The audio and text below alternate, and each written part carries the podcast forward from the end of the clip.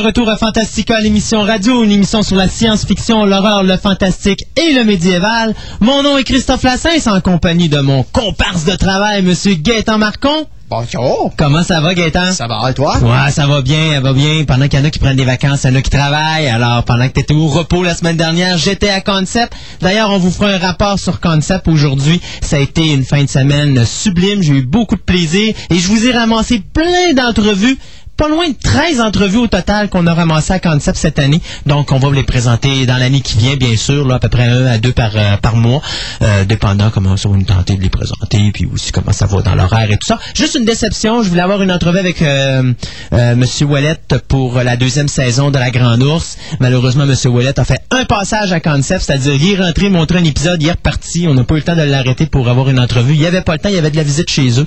Alors, malheureusement, il nous a fait faux pas, mais c'est pas grave grave. Euh, au pire, on représentera la première euh, la première entrevue qu'on avait fait avec lui euh, l'an dernier à Concept. Mais je voulais tellement l'avoir en entrevue pour qu'il nous parle de, de- de la Grande Ourse 2, disons un petit peu comment ça avait été la première saison et puis comment ça comment ça se présentait pour la deuxième et tout ça. Mais malheureusement, on ne l'a pas eu, mais qui sait? On s'est permis de faire plein de contacts à Montréal cette année, notamment avec euh, Clan, où je suis passé en ondes. Oui, oui, oui, j'ai fait de la radio, même à Concept à Montréal.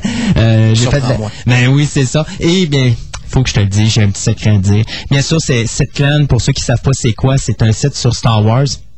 Et ils font des émissions comme ça, live, une fois de temps en temps. Je pense que c'est une fois toutes les deux semaines.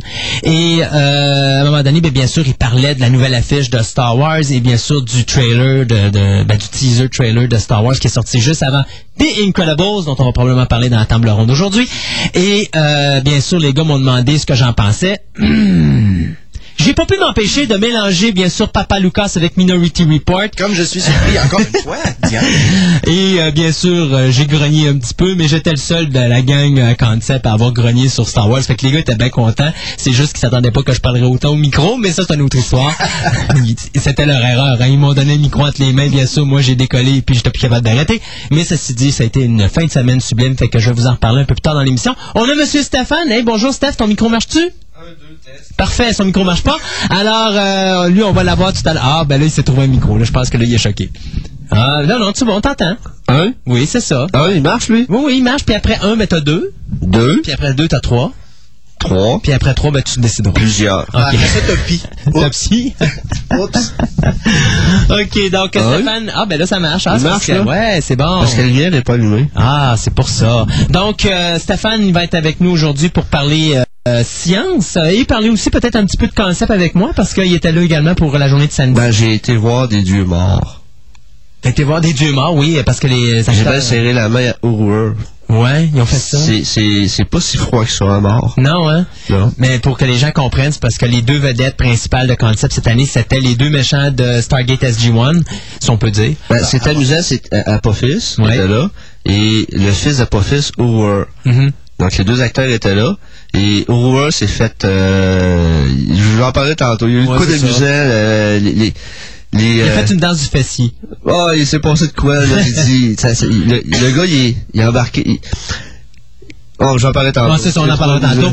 Donc, euh, comme vous pouvez voir, on va encore avoir une grosse émission euh, aujourd'hui. Et bien sûr, on finit avec The Incredibles. Euh, on aurait ça vous en parler la semaine dernière. Malheureusement, bon, on n'était pas là, mais on va vous en parler aujourd'hui. Croyez-moi, ça vaut vraiment la peine d'aller voir ça au cinéma. Donc, euh, on vous revient tout de suite. En plus, aujourd'hui, au niveau musical, vous allez avoir... Euh, ben, je me suis dit, comme les fêtes de Noël arrivent, et puis que j'ai passé mon trip d'Halloween, ben là, je vais présenter à toutes les semaines jusqu'à Noël des trames sonores de euh, films pour enfants, si on peut dire, ou des films de Disney, euh, qui ont rapport un petit peu avec notre milieu. Donc, on commence cette semaine avec la trame sonore du défunt Jerry Goldsmith, c'est-à-dire Moulin.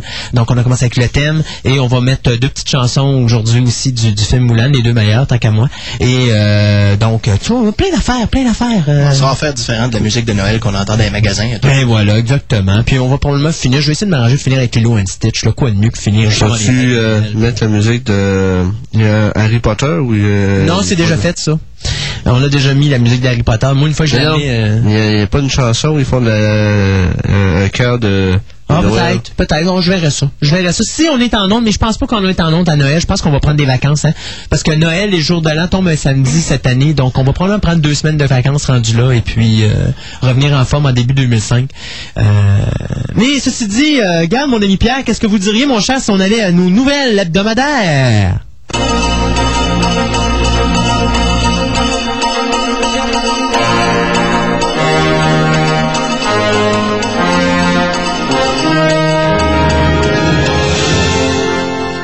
Avec deux semaines de vacances, ben, une semaine de, va- de vacances, euh, il y en a eu des nouvelles, il y en a eu pas mal, mais on va commencer avec euh, quelque chose qui est sorti cette semaine, qui s'appelle Puss in Boots The Movie. Si vous vous demandez qu'est-ce que Puss in Boots, eh bien, si vous avez vu Shrek 2, c'est notre cher petit chat botté euh, qui va avoir son propre film euh, finalement.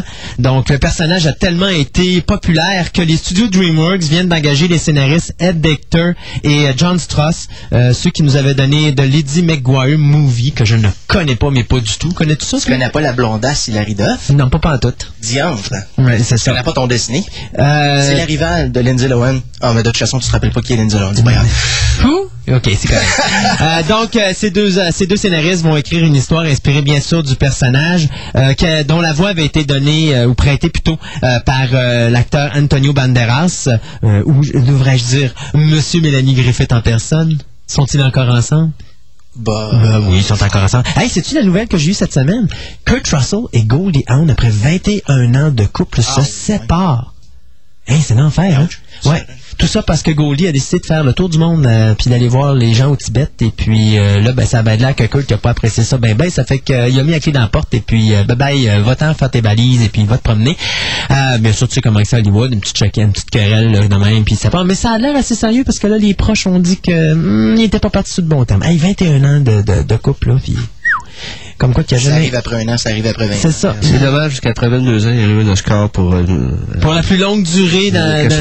couple à Hollywood Comment- C'est quoi déjà l'Oscar pour euh, œuvre accomplie dans euh, l'ensemble de... L'ensemble de leur carrière, ouais, l'ensemble de leur couple. Mais c'est ça, donc après 21 ans, ils ont, ils ont dit bye-bye. Ça, c'était une petite nouvelle. Gracieuseté de Fantastica, l'émission radio. Bon, OK, on revient à Puss in Boots. Euh, Donc, euh, il est euh, même fort probable que euh, le film soit directement lancé en vidéocassette, dépendant la qualité du film. On sait que, euh, un exemple, c'est déjà arrivé qu'on ait fait un film pour le vidéo, la vidéocassette, c'était Toy Story 2. Le scénario était tellement bon que finalement, on a décidé d'envoyer ça au cinéma. Ça a donné la querelle qu'on sait. D'ailleurs, Pixar et Walt Disney se sont séparés depuis. Et euh, donc, il n'y a rien qui dit que le film sortira pas au cinéma, mais pour le moment, on veut l'envoyer directement en euh, vidéo euh, cassette. Puis, il faut dire aussi que DreamWorks travaille présentement sur le chapitre 3 et le chapitre 4 de Shrek. donc, On avait parlé il y a quelques semaines. c'est ça. Donc, il y a beaucoup de stock et je pense que comme Antonio Banderas a déjà signé pour Shrek 3 et Shrek 4, il est fort probable qu'il va revenir pour Puss in Boots the Movie. Donc, ceux qui ont bien aimé le chaboté, ma blonde est une de celles-là. Alors, probablement que vous allez adorer ce petit film lorsqu'il va sortir en DVD. Il ne fera pas carrière tout de suite en Espagne, M. Banderas. Je sais pas pourquoi. Ben, il était supposé, me semble, j'avais entendu dire qu'il devait euh, retourner en Espagne faire des films là-bas. Ben, ça se peut, ça se peut. Surtout si son ami Rodriguez en arrière. euh. Nous verrons bien. Alors, de mon côté, qu'est-ce qu'on a à dire? Alors, euh, on a eu une petite nouvelle cette semaine comme quoi le prochain réalisateur des films de Harry Potter va être euh, un nouveau venu, si on peut dire. Non, pas vraiment. Il a quand même fait quelques films. Mais euh, David Yates a quand même pas été euh, si souvent derrière la caméra. Euh, bien sûr, en annonçant sa nomination au rôle de réalisateur, automatiquement, ça met fin aux rumeurs euh, qui associaient les noms de euh, la réalisatrice indienne Miraner ou le réalisateur français Genet euh, derrière la caméra de ce Ben, Genet avait été approché, mais finalement, il faut croire qu'ils n'ont pas eu une entente. Puis, euh, Non, mais Genet, c'est euh, c'est, euh, c'est trucs américains. euh, Jusqu'à là, ça n'a pas été euh, exceptionnel. Ben, il y a il y a- Alien. Il y a Alien. fait d'autres. Non, ben, il a fait. Ah non, euh, c'est non, parce que, ben, qu'après, c'est c'est Pitoff qui a fait Catwoman. C'est ça. Mais euh, non, Genet, quand même, son Alien a bien fonctionné. C'est juste que la franchise d'Alien est, est- est morte, là. Mais. Pas euh, selon ce que j'ai vu cette semaine. bon, ouais, ben, c'est sûr. Ça, que- personnellement, je l'ai trouvé bien drôle, là, mais euh, moi, je sais pas, Paul Anderson réaliser un Alien, surtout après avoir fait un navet avec Alien Predator. Là. On se comprend que de toute façon, pour Pas faire- si pire, Moi, je, le mets- je poserai un terme là-dessus lorsque je le verrai. Je vais attendre qu'il sorte en DVD au mois de janvier pour, euh, pour le faire parce que. Moi, Je déjà parler que j'ai pas vu Shrek 2, t'as pas même pas vu Alien Predator. Ouais, mais Shrek 2, tu peux pas manquer ça parce qu'au niveau animation, avant The Incredibles, c'était vraiment le top. Pour te dire, là, Shrek 2, la séquence d'ouverture avec le chevalier, là, à un moment donné, j'étais persuadé qu'il avait filmé un véritable acteur. Jusqu'à ce qu'il fasse un close-up puis que tu te rendes compte que c'était vraiment euh, de l'animé. Euh, c'est dur à battre Final Fantasy. Euh, mais il bat Final Fantasy. En termes, bon, le Final Fantasy, t'as l'impression que, moi, il y a des gars au bureau qui Ouais, m'ont mais- dit, ça t'est, il y a des vrais acteurs dedans, j'ai dit, Non, mais je ça, vais leur montrer que c'était de l'animation. Ralph Bashki a fait ça, faire des, des vrais comédiens puis de, de, de mixer. Mais je peux te dire que Shrek 2, comparativement à Final, euh, euh, Final Fantasy. euh, Fantasy, il n'y a aucune comparaison. euh, tant qu'à moi, Ah, Shrek meilleur. 2, euh, Bakshi a fait ça pour quoi? Il a fait ça pour deux films? Lord of the Rings. Fire and Ice. Ça me semblait aussi. Ouais. Puis d'ailleurs, Fire and Ice, quand tu regardes la qualité du mouvement du dessin, c'est totalement délirant. Ouais, J'ai vu ça d'un v'là au-dessus de 20 ans, fait que je me Ouais. rappelle pas vraiment. Mais on retourne avec la nouvelle de Harry Potter. On on Oui, oui, oui, absolument. Alors, euh, c'est ça. David Yates, à l'origine, avait déjà fait euh, un film qui s'appelait The Tickborn Clement avec... euh, non, pardon. qui avait- il avait fait ça, il avait fait The We, We Live Now et State of Play. Euh, D'ailleurs, Il a fait un film aussi avec Jennifer Connelly et Paul Bettany qui s'appelait Brideshead Revisited. C'est quoi? Ah, c'est Ah, pas moi non plus. euh, alors ainsi, euh, la mise en scène de Harry Potter est- doit commencer fin 2005 pour une sortie en salle en 2007. Euh, on ne sait pas encore si les acteurs vont revenir pour euh, la cinquième version, étant donné que leur contrat ne comptait que quatre films. C'est sûr que c'est probablement des options pour les autres après. C'est ça. Remarque, après quatre films, il me semble tu s'organises pour conserver les acteurs. Ben surtout, euh, ben remarque que là, d'après le troisième film, je le sais plus. Parce qu'ils ont tous le- l'univers. Qu'est-ce que va faire euh, euh, notre ami euh, Mike, Newell. Mike Newell pour le quatrième? J'ai hâte de voir. Est-ce qu'il va encore faire sa vision des choses à lui? Ben c'est ça, là, ça commencera à devenir Ben, juste en compliqué. tassé John Williams, ça commence à être, à être gros. Là. Je sais pas si le, le nouveau compositeur va garder la ligne directrice de Ouais. Williams. Malgré que, moi, je te dirais, dans le cas de John Williams et d'Harry Potter, c'est pas une grosse perte parce que si tu regardes les trois trames sonores, c'est tout le temps la même moseuse Mhm. d'affaires. Il n'y a pas de distinction entre la première, deuxième et troisième trame sonore à quelques notes près. Là, c'est pratiquement la même chose. Moi, j'ai pas acheté la trame sonore du deuxième film parce qu'elle est pratiquement similaire à la première. Ben, c'est toutes des variations sur le thème principal. Mais voilà. Donc, à un moment donné, je me dis, bon, dans le cas de Williams, il est sous bord ben, il est déjà à la retraite de toute façon. Mais je trouve que ça, c'est pas un move qui est dérangeant tant qu'il demande l'autorisation d'utiliser le thème puis qu'il le garde dans le film. Le restant, euh, il peut très bien s'adapter. Mais de changer un univers, ça, c'est autre chose. De changer le visuel d'un film, ça, c'est autre chose. On en a déjà parlé, de toute façon. Ici, j'avais d'ailleurs pété mes plombs sur le troisième là-dessus. Il Parce y, a que plusieurs, il y a plusieurs gens qui pètent leur, euh, leur coche là mais c'est sûr que le troisième, d'ailleurs, c'est le film qui a rapporté le moins d'argent dans les trois films jusqu'à présent. Parce que justement, les fans, les fans, t'as la moitié des fans qui disent que c'est un bon move, mais t'as l'autre moitié qui disent aux autres, euh, non, non, non, non, non, je m'excuse, mais ce film-là, euh, très mauvaise adaptation du troisième roman. Mais je pense que c'était surtout les néophytes, les gens qui connaissaient pas l'univers d'Harry Potter, qui eux ont pas vraiment vu la différence. Non, c'est ça. Ou qui n'avaient pas lu les romans aussi. Mais il me semble, juste, juste avec les changements de décor, moi déjà, ça m'occasionnerait un problème au niveau de, la, de, la, de la saga. de la, sac- de la continuité, effectivement. Sais, moi, j'aurais amené quelque chose de supplémentaire. De, juste dire, ils ont utilisé la magie pour changer le terrain. Ça aurait été accepté à ce moment-là. Moi, dans mon cerveau, j'aurais dit, OK, j'accepte cette explication-là. Mais là, c'est comme, cet univers-là a toujours été comme ça. Il n'y a jamais eu de modification. Sauf que nous, on le voit qu'il y a eu des modifications. Et surtout quand, c'est- quand il versé à nous dire que c'est une école qui est là depuis mille ans, tu te dis, bon, ben, mille ans, me semble, ça a probablement pas changé tant que ça. ben, c'est ça.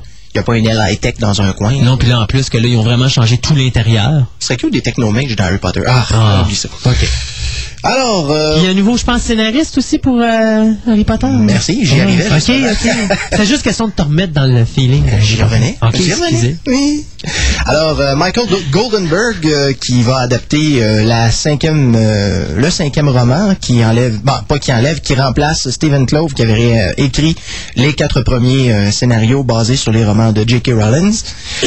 La raison d'ailleurs du retrait de Clove est de retourner à sa première carrière, son premier amour, soit être derrière la caméra. D'ailleurs, son dernier film était Flesh and Bone, si je me rappelle bien, qui était avec Dennis Quaid et Meg Ryan et James Caan. De Flesh quoi? and, Bone, euh, F- Flesh and Bones. Flesh and Bone, Dennis Quaid, Meg Ryan, puis euh, James Ouais, effectivement. c'est ça. Je me rappelle malheureusement pas le titre en français. dur, ça, Dennis Quaid, mais, mais Non, ils sont pas ensemble. c'est Non, euh, ça n'a pas duré long. Ben, ça a duré, ça a duré quelques années, d'années. mais euh, jusqu'à ce que Russell Crowe arrive dans le décor.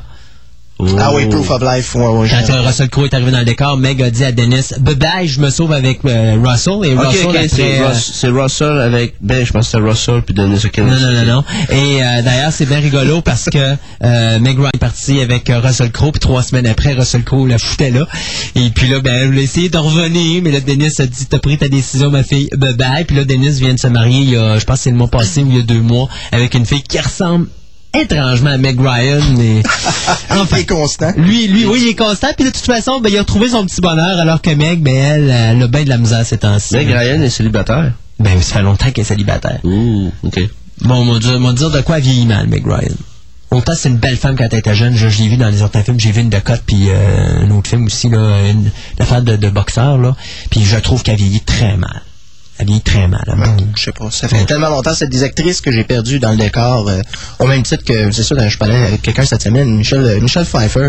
Sa carrière, maintenant, j'ai Non, mais elle n'a plus. vraiment débarqué. Oh, ouais, elle n'a plus de carrière. De toute façon, je pense que le dernier que j'ai vu de elle, c'était The Story of Us avec Bruce Willis, qui était loin d'être un chef-d'œuvre. là. Tu sais, moi, entendre un couple s'engueuler pendant deux heures de temps, là, je m'excuse, là, mais Tant qu'à ça, loin un film français, tu sais. Que- tant qu'à ça, je ferais, je ferais une, une, mi- une- une improvisation mix avec ma blonde dans l'appartement, là, puis on s'engueulera pour le fun. Là, tu sais, je au non. téléphone, c'est bien drôle. Bon, ouais, ben c'est ça. Ouais, qu'à chaque fois, qu'à chaque fois que vous nous appelez, vous avez bien du fun avec nous autres. Hein? Ouais, Non, c'est ça, c'est, c'est, Toujours, qu'est-ce que Il y c'est beaucoup, encore? il y a beaucoup d'interactivité. hein. Nous autres, quand on nous parle au téléphone, là, y a la deuxième personne n'est jamais très loin en arrière, puis elle passe ses commentaires. Ça, c'est tout le temps de même. C'est ça. C'est pourquoi qu'elle chiale encore, là, ta blonde? Ben, c'est toujours de même. Hey, j'ai réussi à l'avoir en entrevue. Tu Oh. pas ça, hein? On va entendre ma blonde en entrevue à notre émission. Ah ouais. Avec Anne Robillard. Je vous le dis, ça s'en vient dans les mois qui viennent, là, mais c'était hilarant, cette entrevue-là. Tu gardes-tu les pointes aussi? Ah, tout est là. Ah, tout est là. Ça pas de va être censure, beau. Ah, non, non, pas de censure. Moi, la censure, il y a pas question. Allez, on continue. Bon, ben, on va terminer la nouvelle. Ouais, on va-tu Euh, finir, Harry Potter, là? Ben, Ah. que tu veux, on délire. Le délire s'est réinstallé, c'est magnifique. Euh, alors, euh, on parlait justement du nouveau scénariste euh, Michael Golden- Goldenberg qui a, comme écrit précédemment, euh, Contact, le film avec Jane, euh, Jane pas Jane Foster, Jodie Foster. Euh, Bed of Roses, euh, et Peter Pan, celui de l'année dernière, et euh, qui est en train d'adapter un livre pour enfants qui s'appelle Where the Wild Things Are, euh, qui devrait ah non, pardon, on parle ici de Harry Potter. On revient à Harry Potter en parlant, disant que la production commence l'année prochaine pour sortir au cinéma à l'été 2007. Et moi, si je vous faisais. Hein, monsieur James Bond. Non, non, non, non, pas de rumeur, pas de rumeur. Cette fois-ci, c'est officiel.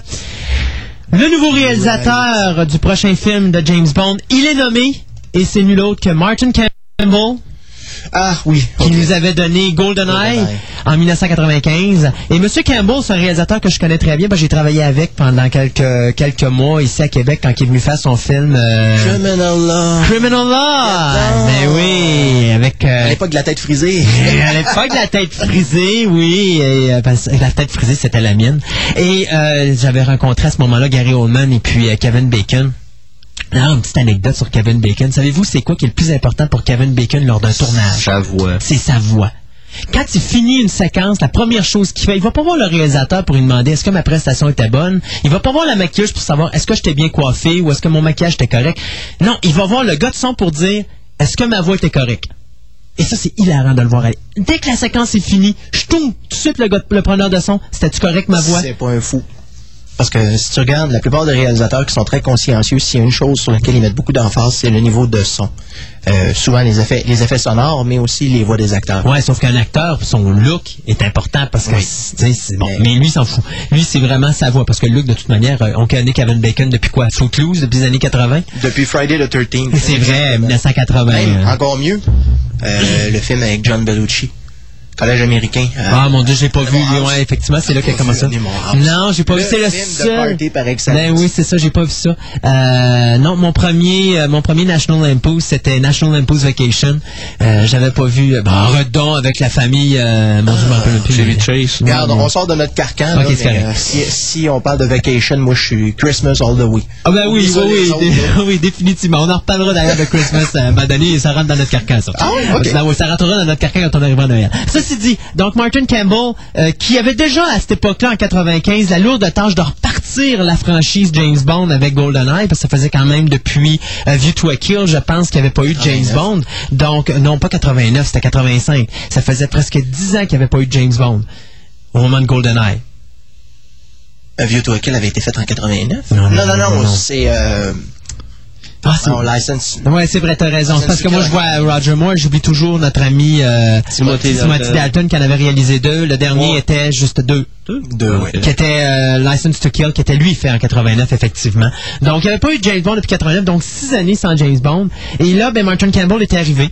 Et euh, parce qu'il n'y avait plus de nouvelles hein, à, à faire de- de- d'adaptation cinématographique. Donc, à ce Ben, moment-là, il y avait Casino Royale adapté un. non, on l'avait, il avait déjà été fait. Il avait Ouais. été fait avec Woody Allen et tout le pataclan, là. Et voilà. Et, euh, mais euh, c'est ça. Donc, là, il avait décidé de partir quelque chose de nouveau. Donc, GoldenEye.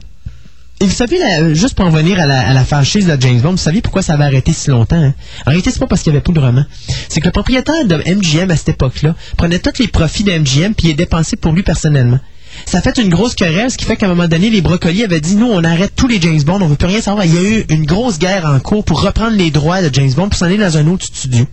Finalement, le gars a été obligé de vendre la compagnie MGM et les nouveaux acheteurs de MGM sont la première chose qu'ils ont fait, ils ont été voir les brocolis pour leur dire on restart euh, la franchise James Bond puis on fait pas les caves avec, vous avez le plein contrôle. Et depuis ce temps-là, bien euh, c'est la raison pourquoi avec MGM euh, James Bond a repris. C'est ça qui a fait qu'il n'y a pas eu James Bond pendant six ans de temps. C'est aussi niaiseux que ça. Là, avec GoldenEye, ben Martin Campbell avait une lourde tâche, c'était de trouver un nouveau James Bond.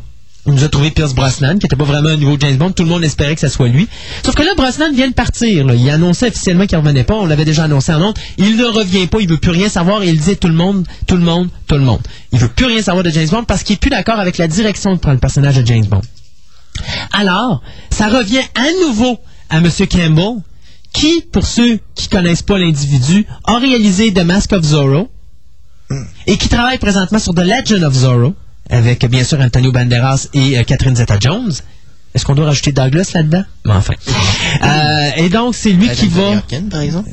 Non, mais il est mort dans l'autre. Ouais, Euh, et donc, c'est lui qui va... ça, ça, tu, tu- Oh, il va me faire un petit flashback de rêve, quelque chose de genre. Ouais. Et donc, il va rev- devoir refaire ce qu'il a fait en 95, c'est-à-dire repartir une franchise James Bond avec un nouveau James Bond. Maintenant, quels sont les noms? Ben, là, on a Colin Ok, ok, Farrell. j'avoue, j'ai été contacté. Oui, oui, je sais. Euh, c'est pour ça que ta coupe de cheveux. C'est ça. Euh, Colin Farrell, ben lui, tant qu'à tant qu'à lui, il vient de dire qu'il voulait rien savoir. Ewan McGregor demande euh, est encore un des favoris, mais il semble que finalement, ouais, mais il semble que finalement, euh, présentement, il y a des grosses négociations avec l'acteur Ian Griffith, qui va faire Monsieur Fantastique dans Fantastic Four et qui a joué aussi dans euh, King Arthur. Euh, et puis il y avait un autre film aussi. On Blower. Ah, non, la chute du, du faucon noir, hein, c'est Black Hawk Down. Black- euh, le- Young- Young- Young- non, Black Hawk Down n'était pas là-dedans. Ben, c'est marqué là. Vous l'avez vu dans Black Hawk Down puis King Arthur. Non, j'ai euh, euh, Griffith n'était pas dans Black Hawk Down. Bon, ben, je checkerai ça ce soir. c'est, il est connu pour Rush Blower. Il a fait euh, huit films. OK.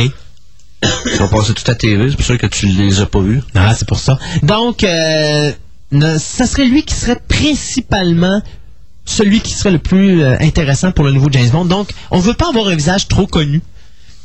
Parce que Ewan McGregor est trop connu. Donc, ils veulent vraiment essayer de trouver un acteur là, qui est pas trop connu pour qu'il puisse partir une nouvelle franchise. Ben, pas trop connu. C'est gars, moi, quand, si je vois, si je le vois en James Bond, je vais voir euh, Captain Rush On Blower à l'écran. là. Ouais, mais toi, mais je veux dire, euh, monsieur, madame, tout le monde, remarque que quand on va avoir vu Fantastic Four, tout le monde va voir monsieur vrai.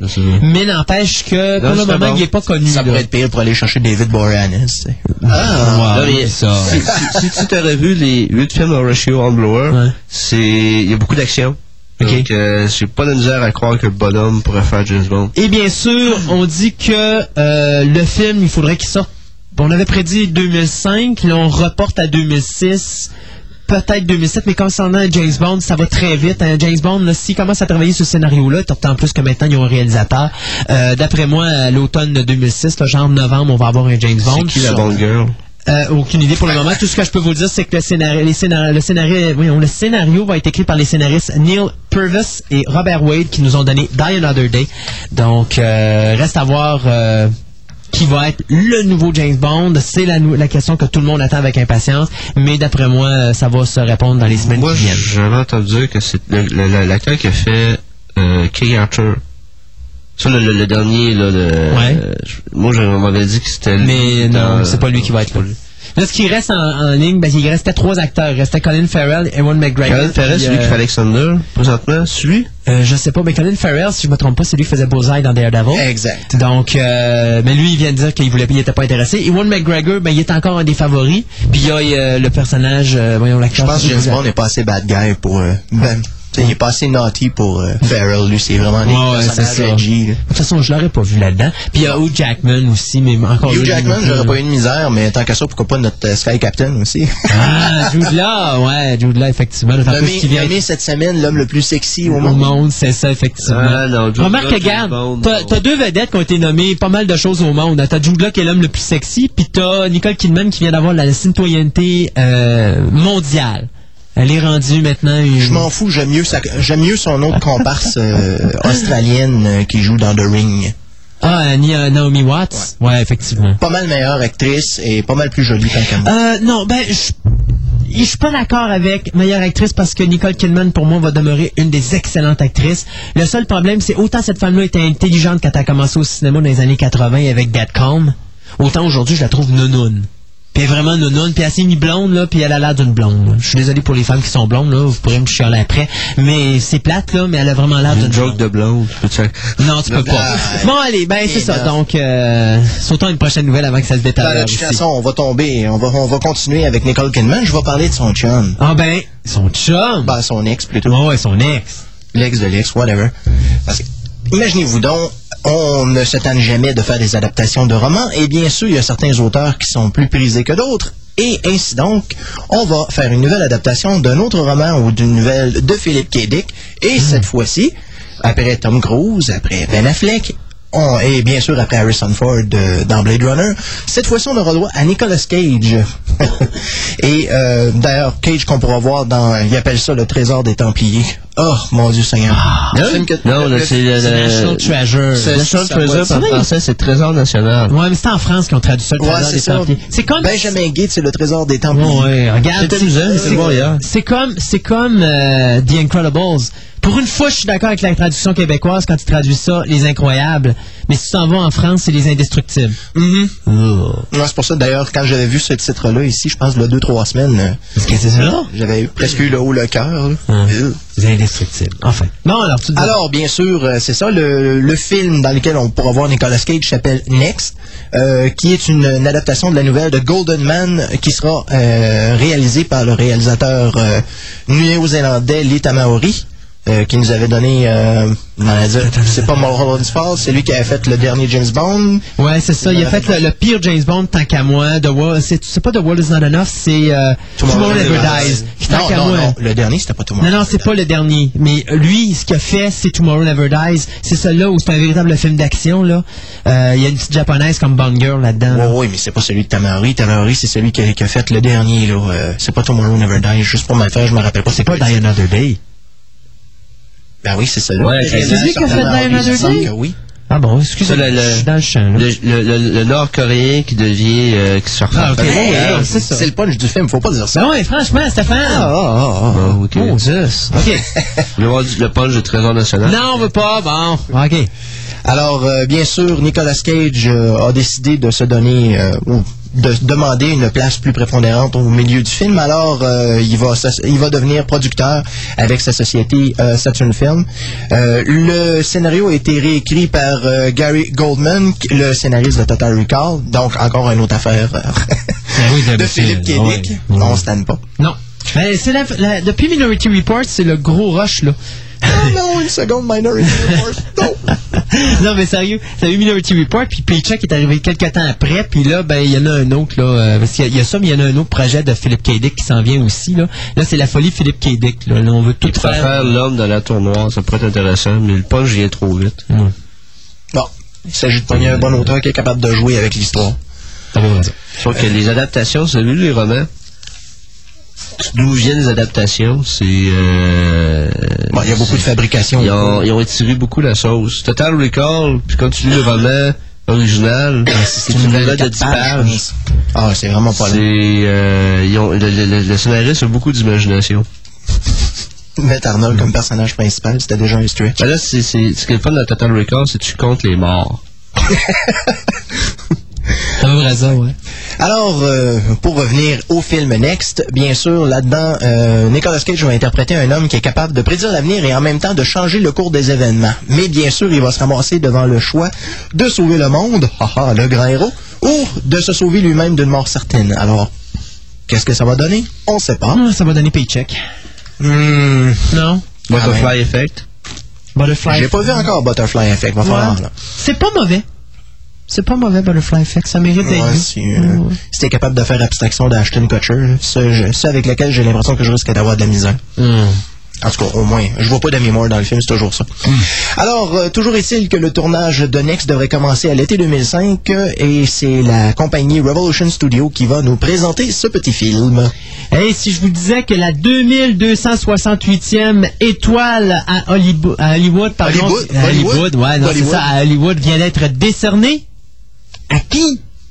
à Monsieur Robert Zemeckis, euh, réalisateur de Back to the Future 1, 2, 3. Dans le temps qu'il était bon. Ouais, dans le temps qu'il était bon, il est encore bon, il est encore bon. Euh, c'est lui qui fait euh, Who Framed Roger Rabbit et c'est lui qui a réalisé le film qui est présentement en salle pour les tout petits de Polar Express. Euh, moi, je me rappelle pas en français c'est quoi là. Boreal Express. Bo- Boreal Express, ok. Alors, Monsieur Zemeckis qui a créé euh, il y a quelques années sa compagnie de production qui s'appelle Dark Castle Entertainment, qui nous fait tous ces petits films d'horreur d'Halloween comme euh, euh, Gothica, The 13 Ghosts et puis euh, Ghost Ship.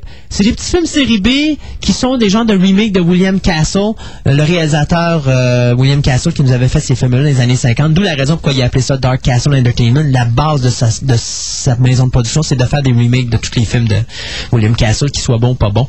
Alors, euh, donc, euh, Zemeckis qui va avoir euh, le... Ben, plutôt, qui a eu le 5 novembre dernier sur le Walk of Fame à Hollywood Boulevard, la 2268e étoile, euh, d'ailleurs juste à côté de celle de Godzilla, qui était la 2267e étoile qu'il avait bien eu reçue, bien sûr, pour son 50e anniversaire. C'était ma petite façon de faire un petit euh, push Ouais, pour quand, Godzilla. quand ils disent les numéros d'étoiles, est-ce qu'ils sont nécessairement une une à côté de l'autre.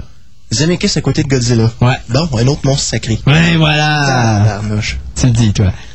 Allez, c'est à ton tour. Ah, ok. T'as tanné de parler. Ben, je vais tomber dans, dans, dans un sujet qui nous connaît parce que Dieu sait qu'on aborde ce sujet-là souvent. Encore un autre Remake. On devrait avoir une tune musicale pour les remakes. Ouais, hein? Hmm. Faudrait en trouver une qui a été. euh, ah, ben, tiens, on va prendre la tune d'Exorcist. Il y a tellement eu de versions de la tune d'Exorcist qu'on pourrait quasiment prendre ça. C'est pas une mauvaise idée. Une belle tune d'horreur. Je travaille là-dessus. Laissez-moi, de toute façon, je suis en négociation avec un musicien pour qu'on ait nos propres thèmes ici à l'émission radio. Oh. Ça, c'est une autre histoire. Ça s'en est, je vous en fait plus tard. mental. Hum, il fait bien les affaires. Allons-y avec, euh, donc, euh, quoi, euh, d'après moi, tu vas parler de quelque chose qui commence par S? Oui, Ah, merci, je peux un, déchirer film, ma un feuille. film fait à Montréal. euh, si je ne Montréal. m'abuse, nous, où il a été tourné à Toronto. Scanners tourné à Montréal. Ah, bon, c'est ce que je pensais. Alors, bien sûr, le film Scanner sera de nouveau adapté. Cependant, contre les souhaits de, du réalisateur original. Cronenberg n'est pas impliqué, mais pas tout même que c'est une idée qu'il trouve euh, assez Loufoque, après- et idiote. mais- Après Scanners 2, Scanners 3, Scanners. Cup, puis euh, 2 et 3, parce que je sais pas comment il y en a eu, de Scanners là, c'était de la vraie cochonnerie. j'ai arrêté après Scanners 3. T'sais, Je veux dire, Ah. que- quels étaient les, les bons éléments de Scanners 3? Il n'y en avait pas. T'sais, C'était un concours de grimaces. que- Mais sais-tu que c'est drôle de savoir que le réalisateur qui a parti Scanners 2, Sca- Scanners 3, qui est Christian Duguay, ouais. a fait Screamers, mais aujourd'hui il fait des grands films pour Hollywood. Ah, Ben oui. euh, ok, défini grand film. Ben grand film, c'est-à-dire beaucoup de budget. Ben, me semble que j'ai rien vu qui était si exceptionnel que ça du côté du gay. Alors je veux pas te faire de peine, mais il il c'est la mini-série d'Hitler qui a coûté euh, près de 35 millions à produire, c'est lui qui l'a fait. Oui, pour la télévision. télévision. Oui, mais c'est pas grave. C'est quand même des gros budgets Hollywood. Oui, oui, oui. Hitler. Oui, il a fait la mini-série sur Hitler. euh, C'est vrai que c'était pas Bob Hoskins, ça. euh? euh, je m'en rappelle pas. C'est passé l'année passée. Et euh, l'autre. Non, non, non, je pense que je sais de qui tu parles. C'est la, la série avec le gars qui faisait Renard dans, dans le... euh, pas Tomorrow Never Dies, mais... Tu connais Ah, moins la putain. Télévision, hein. J'écoute Mm. pas tellement de TV, fait que me pose-moi pas trop de questions à ce niveau-là, d'autant plus c'est pas dans mon carcan. Alors, euh, ce que je sais, il a fait ça, puis il avait fait Joan of Arc, euh, Joan of Arc, euh, la série, pas le film de Messenger, mais Mm. Ouais, vraiment ouais, la la série avec avec c'est ça, qui était pas mauvais du tout. Mais moi, j'ai bien, j'ai bien aimé l'évolution de Christian Duguay parce qu'il a commencé comme un deux de pique, mais là, il quand même, moi, je trouve qu'il y a de la qualité là au niveau Ouais, de son regarde, produit. euh, je Donc, peux pas, peux exactement dire qu'il a commencé comme un deux pics. Regarde, euh, je sais pas qu'est-ce qu'il avait Ben, Scanners 2 et Scanners 3, je m'excuse, Ben, c'est... quand même, je trouve que c'est une bonne façon de commencer pareil. Je veux dire, euh, Effectivement, mais si on peut tous s'entendre que c'est loin des films de surtout qualité. fait de, de la science-fiction de ce genre-là, fait ben, je sais À pas si Montréal. c'était- C'était à Montréal. Oui, parce que t'avais des acteurs Québec. Du carcan, du carcan Ouais. typique du Québec. C'est ça. Mais t'avais des acteurs québécois à travers des acteurs américains puis des acteurs anglais. Valérie Valois dans Ah, Scanners 3, Ça faisait tellement pitié, en tout cas. anyway. C'est des beaux concours de Ah, grimaces. c'est ça, c'est ça. Fait qu'on retourne au premier. Et oui, bien sûr. Et à ce moment-là, Lionsgate ont repris les producteurs euh, Pierre David, René Malo et Clark Peterson, que je ne connais pas, mais qui seront encore impliqués à la production. Euh, comme je disais tout à l'heure, Cronenberg euh, le dit lui-même qu'il préférait qu'il ne retourne pas dans ces univers qu'il a créés, mais bien sûr... t'sais, si on regarde comme euh, Stanley Kubrick, Stanley Kubrick a certainement pas vu de Shining et euh, autant que lui euh, s'est pas euh, précipité devant sa télévision pour voir l'adaptation de Dead Zone, même si toi tu sembles aimer ça. c'est vrai que c'est vrai que quand tu vois quelqu'un adapter Le- ton le film matériel, de Dead Zone? non, la, ben, c'est parce que La lui, série télé est bonne. C'est ça, mais Cronenberg s'est pas précipité devant la télévision pour voir la série. Mais ça n'a aucun rapport avec son film. Ben, quand même, ça n'a pas rapport avec son film. Ça n'a aucun rapport avec son film. Dans le C'est le même sens, personnage. c'est le même personnage. L'histoire, euh, la même histoire au début. Mais ça n'a Je te dirais, ça s'apparente plus tant qu'à ça à. Stargate. Non. Stargate qui fait suite au, euh, au roman. Mais ça n'a pas rapport au film de, de, de, de, de- voyons, ça n'a pas rapport euh, avec le film de Cronenberg, ça a un rapport avec le roman de Stephen King. Et quand tu regardes le film et tu regardes la télésérie, tu vois beaucoup la différence. Oui, il y a des choses qui reviennent parce que c'est dans le roman, t'as pas le choix, là.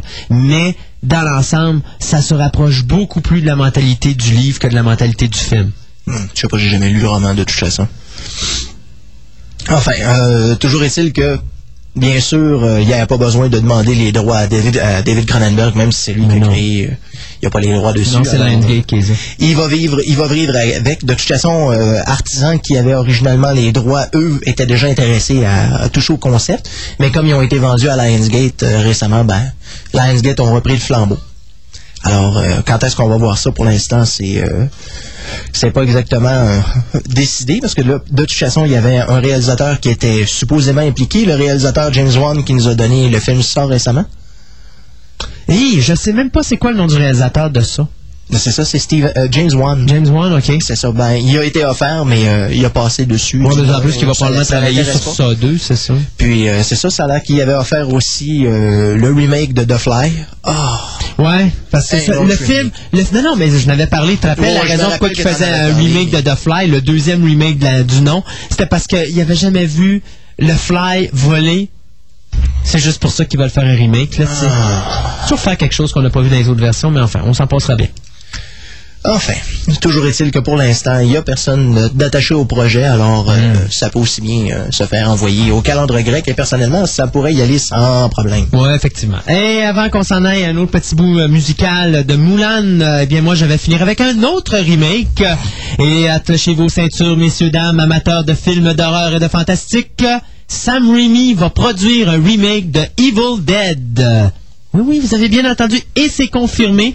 Donc, euh, Raimi va agir à titre de producteur avec à ses côtés nul autre que Bruce Campbell, qui ne reprendra pas son personnage de Ash. Ash va être interprété par un autre comédien. Euh, Bruce Campbell, trop occupé avec euh, euh, Boba Hotep.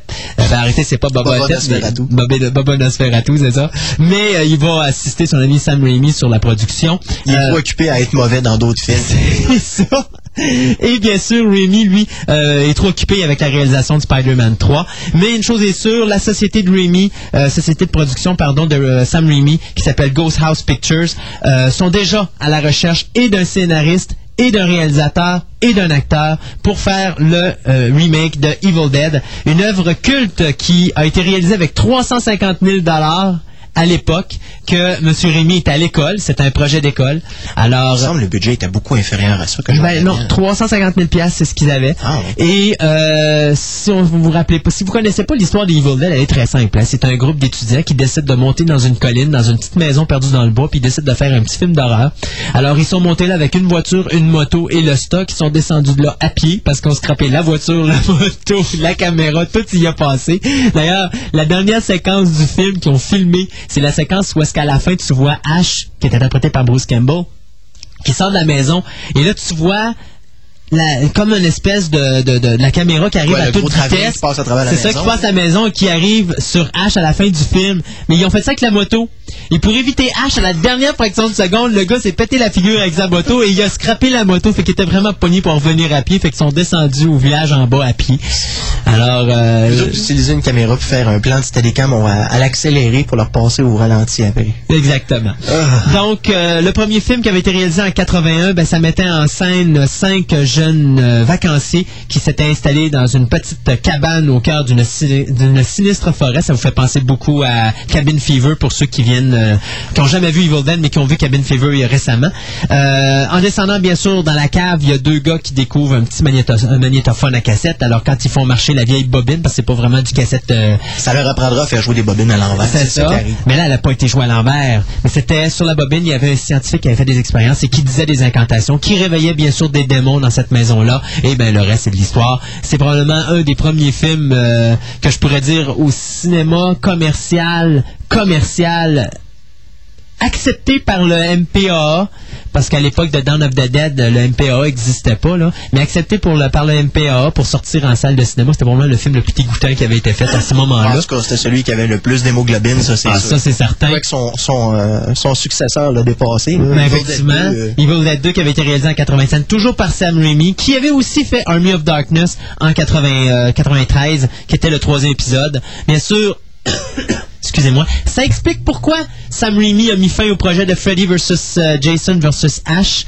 Euh, il avait dit qu'il voulait faire même un quatrième volet à l'histoire de Ash, mais en réalité, il fait pas un quatrième volet, il fait un remake. Et probablement pour se dépêcher, pour éviter qu'il arrive de quoi avec son personnage, avec New Line, ben, il, il s'est tout de suite dépêché à sortir le- le- la nouvelle comme quoi qu'il faisait un remake d'Evil Dead. Juste hâte de voir qui ils vont prendre pour, euh, Pour faire le personnage de Ash, effectivement. Ce serait relativement facile. Donc, c'est confirmé. Ben oui, ils peuvent aller chercher Jeffrey Combs. Il me semble que ça irait bien. Ah, Jeffrey Combs, il est probablement dans les âges de Bruce Campbell. Ben ça, il est trop. Euh, non, mais plus euh, genre Shaggy dans euh, Scooby-Doo. Ah, peut-être. Genre de genre d'individu à faire des mimiques amusantes. Ou Colin Farrell. OK, ben c'est c'est- si tu dis, il n'y a pas de date bien sûr sur ce projet-là parce que c'est quelque chose qui vient de sortir, mais vous pouvez d'ores et déjà euh, patienter et vous dire que d'ici 2007-2008, vous verrez un remake de Evil Dead au cinéma. Et on s'arrête quelques instants, euh, c'est assez les nouvelles. Euh, on s'en va avec un autre petit bout musical. Et pourquoi pas y aller avec une petite chanson de Mulan avec Honor to Us All. Et après, on vous revient avec notre rapport sur Concept 2004. Euh, This is what you give me to work with. Well, honey, I've seen worse. We're gonna turn this sow's ear into a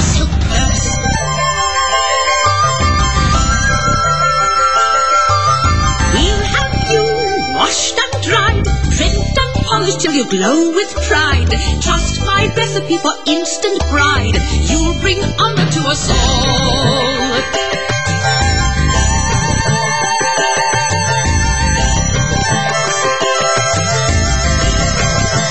Wait and see when we're through. Boys will gladly go to war for you. With good fortune and a great hairdo, you'll bring honor to us all.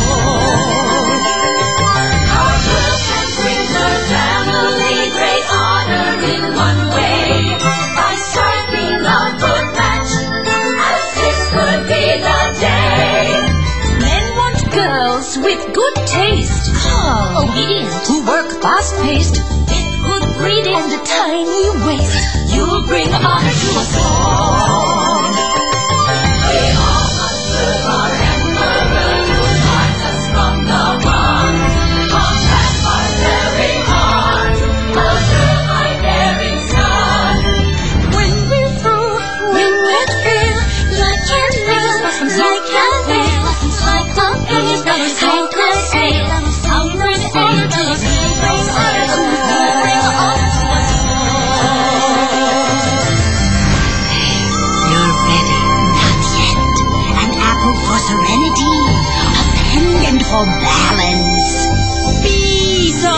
Of jade for beauty.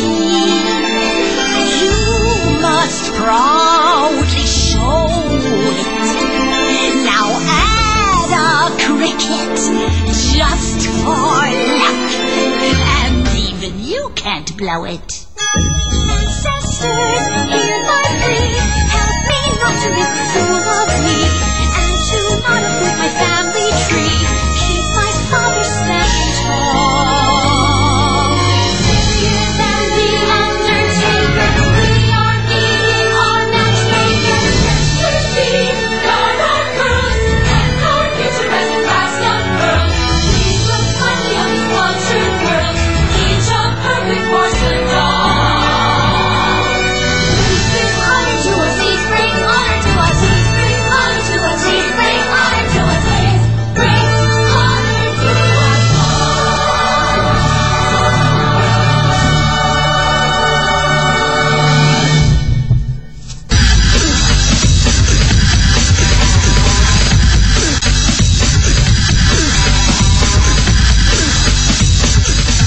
De retour à Fantastica, l'émission radio. Et donc, la fin de semaine dernière, nous n'étions pas en onde. Pourquoi?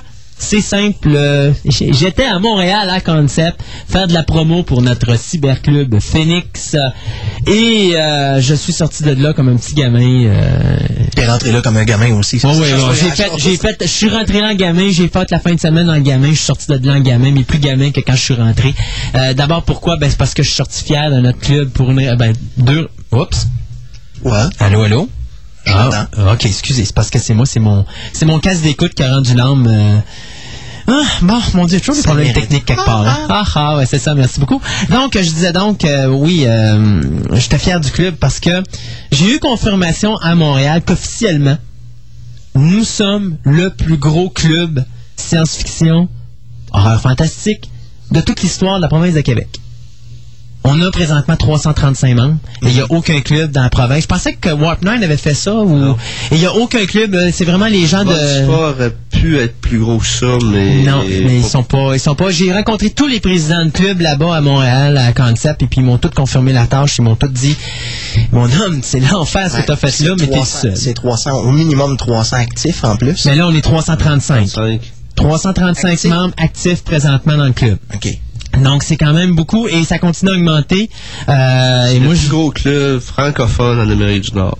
ça, ça me surprendrait pas. Il reste à voir si on n'est pas le plus gros club francophone tout court. Today the Quebec, tomorrow the world. Ouais, ben on a déjà commencé The World, mais effectivement l'année prochaine je vais attaquer l'Europe. The world is not enough. The World is not enough. Euh, une colonie sur Vega qui serait intéressante. Ouais, c'est ça, ouais, faudrait aller voir ça. Ou, euh, là, ils sont partis sur Mars, là, on va leur envoyer le cyberclub via Internet. Mais euh, ceci dit, euh, j'étais bien fier de ça, euh, surtout que c'est quand même six ans et demi. J'ai les gens, et toi t'es pas au courant, mais dimanche, j'ai été approché par le monde de le Ontario Science Fiction Society qui veulent que j'écrive pour leur journal. Et c'est reconnu comme étant un des grands journaux canadiens sur la science-fiction. La prochaine étape, ce serait de nominer le Fantasmagoria pour des prix. Mais là, je l'ai envoyé à Boréal. J'ai rencontré les deux responsables à Boréal, puis je leur ai passé ma salade, puis je leur ai dit que j'étais pas de bonne humeur parce qu'ils font plus de fanzine, parce qu'ils touchent pas au club. Sauf que quand ils ont vu mon produit, j'ai dit, monsieur, si vous passez à côté de ça, vous êtes dans le champ. Parce que là, ils sont en train de négocier de quoi pour essayer de me trouver une petite porte d'entrée quelque part. Il y, là. a, il y a près d'une dizaine d'années, quand je, on- je faisais le Captain's Log, sans le savoir, on s'est retrouvé en nomination. Ouais. On n'a pas eu le prix, mais on- le journal est en nomination Mm. pour meilleur fanzine canadien. Mais là, ils veulent faire une catégorie spéciale parce que ce qu'ils voient là, ils capotent bien gros. Euh, et pire Tout le que monde ça... capote, mais il n'y a personne qui fait rien. Mais non, à Québec, euh, je sais pas au niveau des. À rare. part le Journal de Québec, et je remercie les gens du Journal de Québec parce que autres, au moins, ils ont fait quelque chose sur nous autres. Mais que ce soit le voir, que ce soit le soleil, mort. que ce soit les postes de radio, il n'y a pas personne qui, qui veut même pas nous regarder dans les yeux en disant que le travail qu'on fait, il y a de l'importance. Oui, c'est tout. Ça va toujours rien. avec la crédibilité de la science-fiction. Ben voilà. De ces, de ces trucs-là. Mais voilà, eux autres, pour eux, science-fiction, horreur, surtout c'est le mot horreur. Comic book. Ah oui. Science-fiction horreur. Je me rappelle quand j'étais rentré euh, ici, euh, Dominique m'avait dit, euh, Dominique c'est le directeur de la programmation, il m'avait dit, Christophe, quand tu te présentes, enlève le mot horreur de ton de ton cyberclub. Mais juste Science-fiction, science-fiction fantastique, ça va mieux passer. Quand tu mets horreur, les gens, ils ont un petit peu peur. Ben, ils pensent au gore, puis ils pensent au Mais bébé, voilà, ils pensent au bébé. Science-fiction, qu'est-ce qui vient qu'est-ce qui vient à l'esprit? Star Wars, Star Trek. Bah, les farfelus. C'est surtout les Ouais, ben, c'est sûr. Ben, c'est ça, aussi. pas science-fiction, puis les gens pensent qu'on est habillés en costume euh, toute la Je journée. Star. Wars, j'étais bien en Stormtrooper. Ben voilà, c'est ça. Alors que nous, ce qu'on fait, ben, on fait un journal. Donc, c'est comme à un moment donné, j'avais dit avec un journaliste, je m'étais pogné carrément avec un journaliste. Il dit, votre travail, monsieur, si c'est artificiel, c'est de l'amateur. J'ai dit, monsieur, si mon travail, c'est de l'amateur, le vôtre aussi, parce que ce que je fais, c'est une forme de journalisme.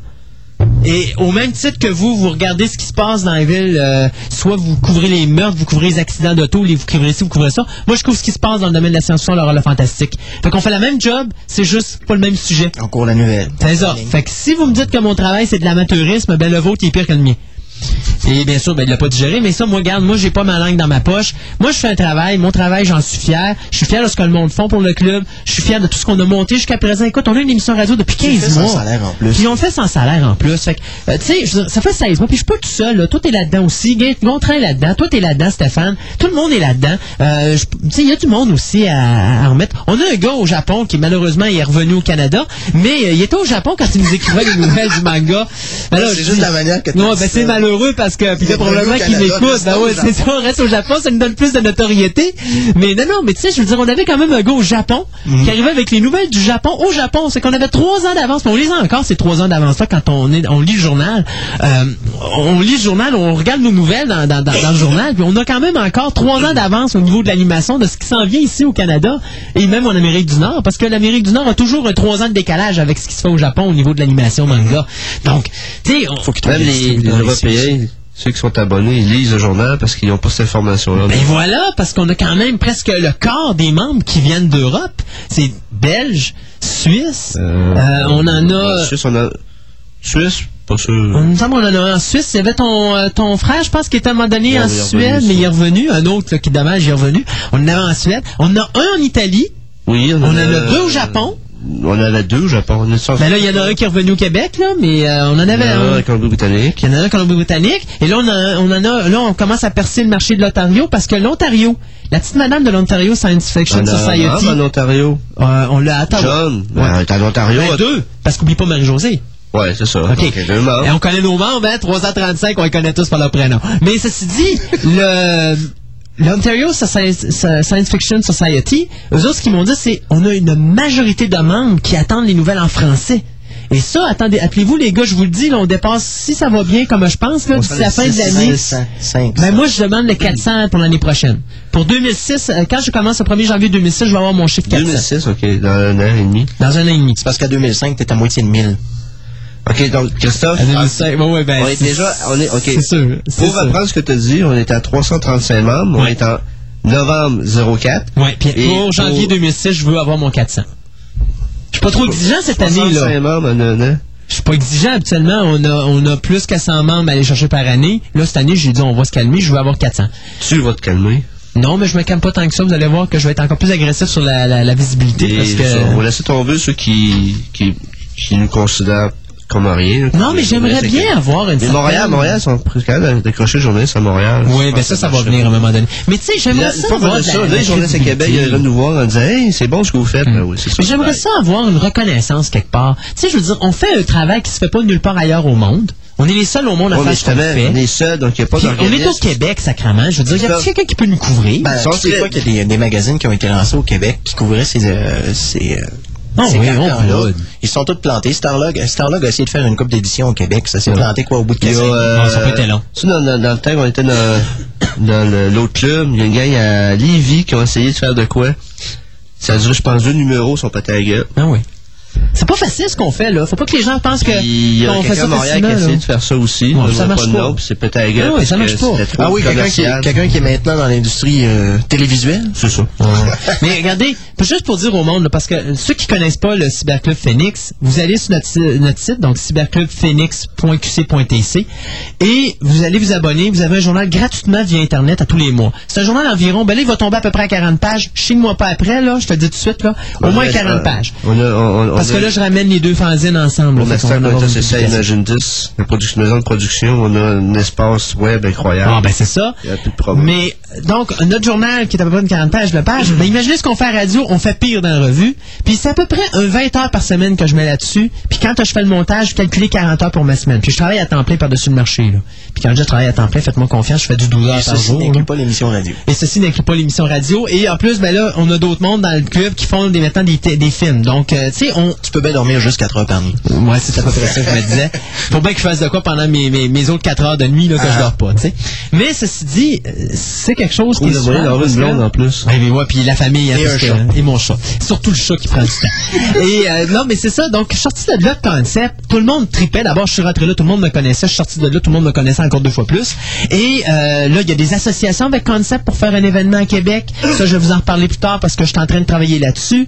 Euh, Il y a une panoplie de projets qui sont sortis de là. Et il y a aussi le fait qu'à Concept, cette année, il y a eu beaucoup de choses. Euh, bon, d'abord, un, on est allé chercher nos membres. Donc, on a maintenant 335 membres officiellement dans le cyberclub. Euh, mais il y a aussi le fait qu'on a donné deux conférences. Toi, t'en as donné une, Stéphane, à deux personnes? Ouais, c'est parce que la- l'endroit était mal placé. Ouais, c'est ça. Je me réconforte parce que après moi, c'était Anne Robillard. Ouais, avec Nulka. Von Haber. Ah, ils ont eu personne, Deux eux autres. gros noms. Ouais. Deux gros noms dans, le- dans le roman, du roman, du roman québécois. pas seul. Ouais. Donc, je me réconforte d'avoir eu au moins deux personnes. Sais-tu comment j'ai eu du monde, moi, pour mon entrevue? Moi, je rentre dans ma conférence. Il n'y a pas un chat dans la salle. Il y a juste moi, les gars de cette clan, puis les gars de SFH, euh, le cyberclub euh, modéliste, d'ailleurs, dont j'ai fait une entrevue puis que je vais présenter. Parce qu'en passant, j'ai monté 13 entrevues à Concept, mais pendant la- l'année qui suit, je vais toutes vous les présenter en nombre. Donc, on va parler de Ton, plusieurs euh, ton affaires. entrevue, c'est-tu le matin? C'était le matin à 10 h. C'est ça le problème. Mais attendez. je me suis fait dire que tout le monde arrivait Ouais. dans l'après-midi. Écoute bien la joke. Alors, moi, je me dis, il n'y a pas un chat. Je m'assois à table. Je dis, Hey, les gars, tant qu'à être là puis rien faire, je vais faire une entrevue avec vous autres. Fait que je commence à installer mon stock et je vois du monde passer devant la porte et je les interpelle. Hey, euh, si vous voulez voir euh, c'est quoi euh, l'Internet et les clubs de science-fiction, venez nous voir. pis ça. Et les gens commençaient à rater parce que je les interpellais dans le corridor. tu sais. Fait que les deux gars à côté qui, parce que vous savez que j'ai une voix de théâtre, hein, donc vous savez que quand je décide de monter le ton, ils montent pas à peu près. Alors les deux gars à côté de moi jumpaient sur leur siège à chaque fois que je montais le ton parce que je parlais bien doucement comme ça. Ils disaient, hey la gang, venez-vous-en. Tu sais, Fait que tout le monde sautait sur les sièges. Et on a quand même eu pas loin d'une dizaine de personnes qui étaient, euh, qui sont pointées dans, dans, dans, dans, notre, dans notre section. Mais on a eu deux conférences. On a eu, on a amené, hey, écoute, on n'est pas arrivé là avec les mains vides, là. Non. On avait, on avait deux tables pour le Cyberclub Phoenix. On avait une troisième table pour nos associés qui étaient SFH modèle, euh, modèle, euh, modéliste. Dominique en bas, ouais. Non, Dominique était en bas. Et en plus, on avait quatre vedettes qu'on amenait là-bas. Il y avait Anne Robillard, Un ambiance. avec ma blonde, qui fait ses dessins pour, euh, pour ses livres. On avait Jean Paulide. Puis moi. Non. Puis on avait Cyril Labrosse. OK? Ouais, mais justement, j'étais là pour la doubleuse. si tu T'étais là pour la doublure, par exemple. C'est ça. C'est ça. Le samedi, euh, au moins, on t'avait comme doublure, là. Mais, euh, donc, on arrivait avec quatre vedettes. Ouais. Fait que dites-vous qu'on est arrivé, il y a, Ça il y a quatre... Son body double, c'était lui qui faisait bot chat. C'est ça. Ben, c'est lui qui se faisait cogner dessus là, par les fans. Quand les fans étaient en maudit après Thierry, ben, Thierry disait Stéphane! Fait que Stéphane se pointait là, puis C'est ça. Ouais, la double. Mais euh, c'est incroyable, les gens qui venaient pour voir Anne. Oui. C'est c'est incroyable. Elle, elle a un fan club, c'était énorme. Regarde, le premier volume d'Anne Robillard, qui est Les Chevaliers d'Émeraude. Mm. Ceux qui connaissent pas la saga, allez l'acheter, mais je vous avertis, il y a cinq tomes de sortie présentement, puis si vous commencez le premier, vous n'êtes pas capable d'arrêter. Euh, 23 000 livres vendus pour le premier numéro.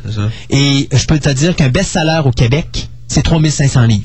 Ah, c'est pas 5000, c'est 3500. C'est 3 500. Ok. On peut-tu dire que son best-seller, là, ça fait longtemps qu'il est best-seller? Et euh, en passant, c'est euh, ça tout dépend de ta blonde, c'est elle qui fait les, les illustrations. Oui. Mais euh, si Anne, elle respecte ce qu'elle m'a dit, euh, vous allez voir ma phase euh, un des livres bientôt. Ouais, malheureusement, euh, on va faire un caillus pupus euh, dans... Non, c'est pas que c'est plus. Je dirais pas, il y a un personnage qui risque d'apparaître dans un des prochains qui va voir mon visage. Ben oui. Mais là, euh, regarde, là, Euh, c'est. faut que Katou ait le temps d'y faire, là, tes, tes, tes, tes, tes dessins, là. Parce que là, là, ça a l'air de rien, mais Anne, là, elle y en demande pas mal. Ah, c'est c'est- Aaron, la pauvre Catherine. Mais ça, de toute façon, hey, je l'ai eu en entrevue en plus, ma blonde, mais c'est comme tu disais tantôt, pas de censure, on va la diffuser en ondes, pas de problème.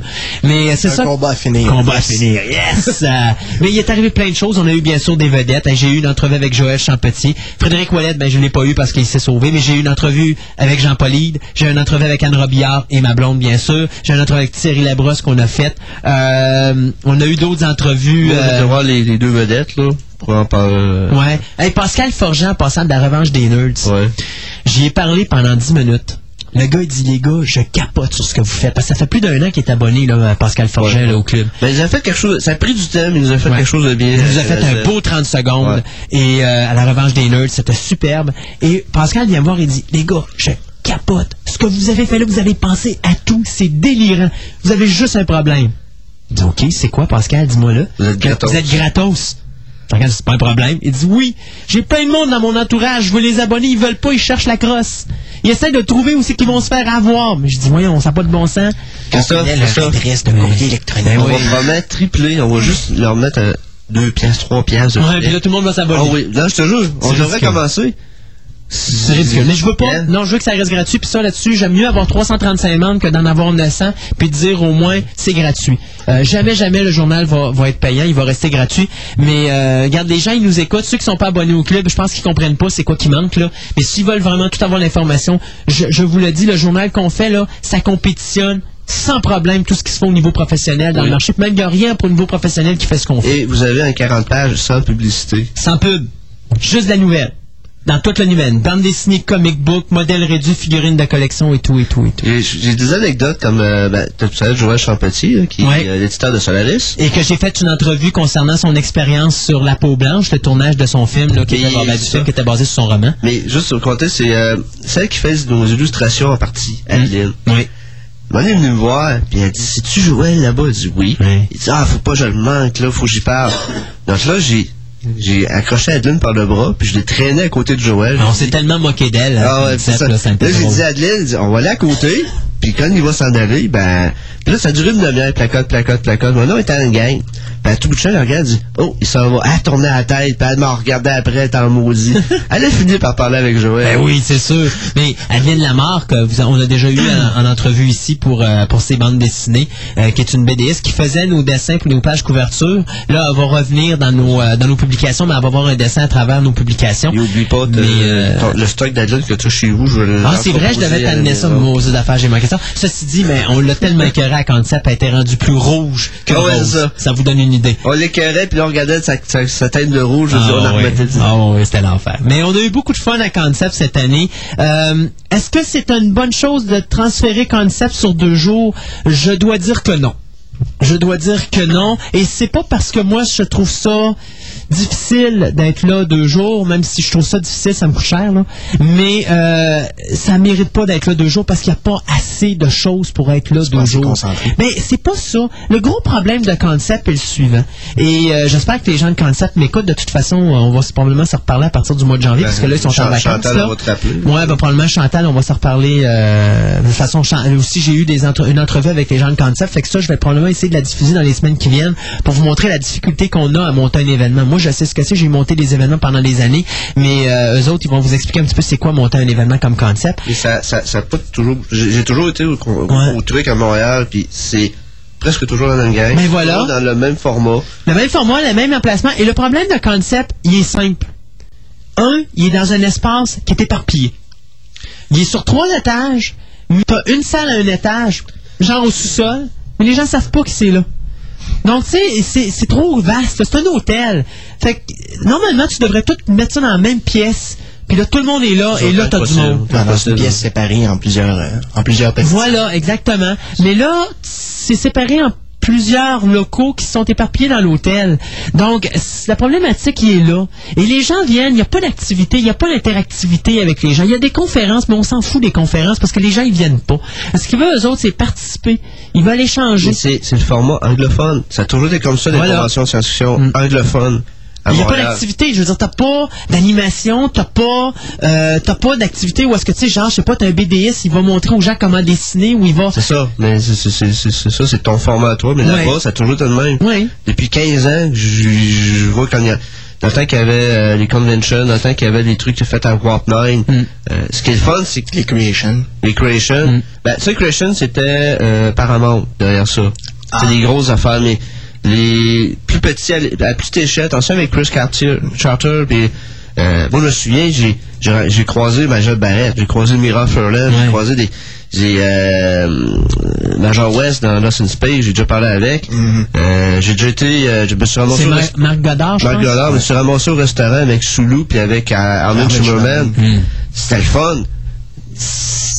T'as pas ça à concept. C'est plus ça le concept. Effectivement.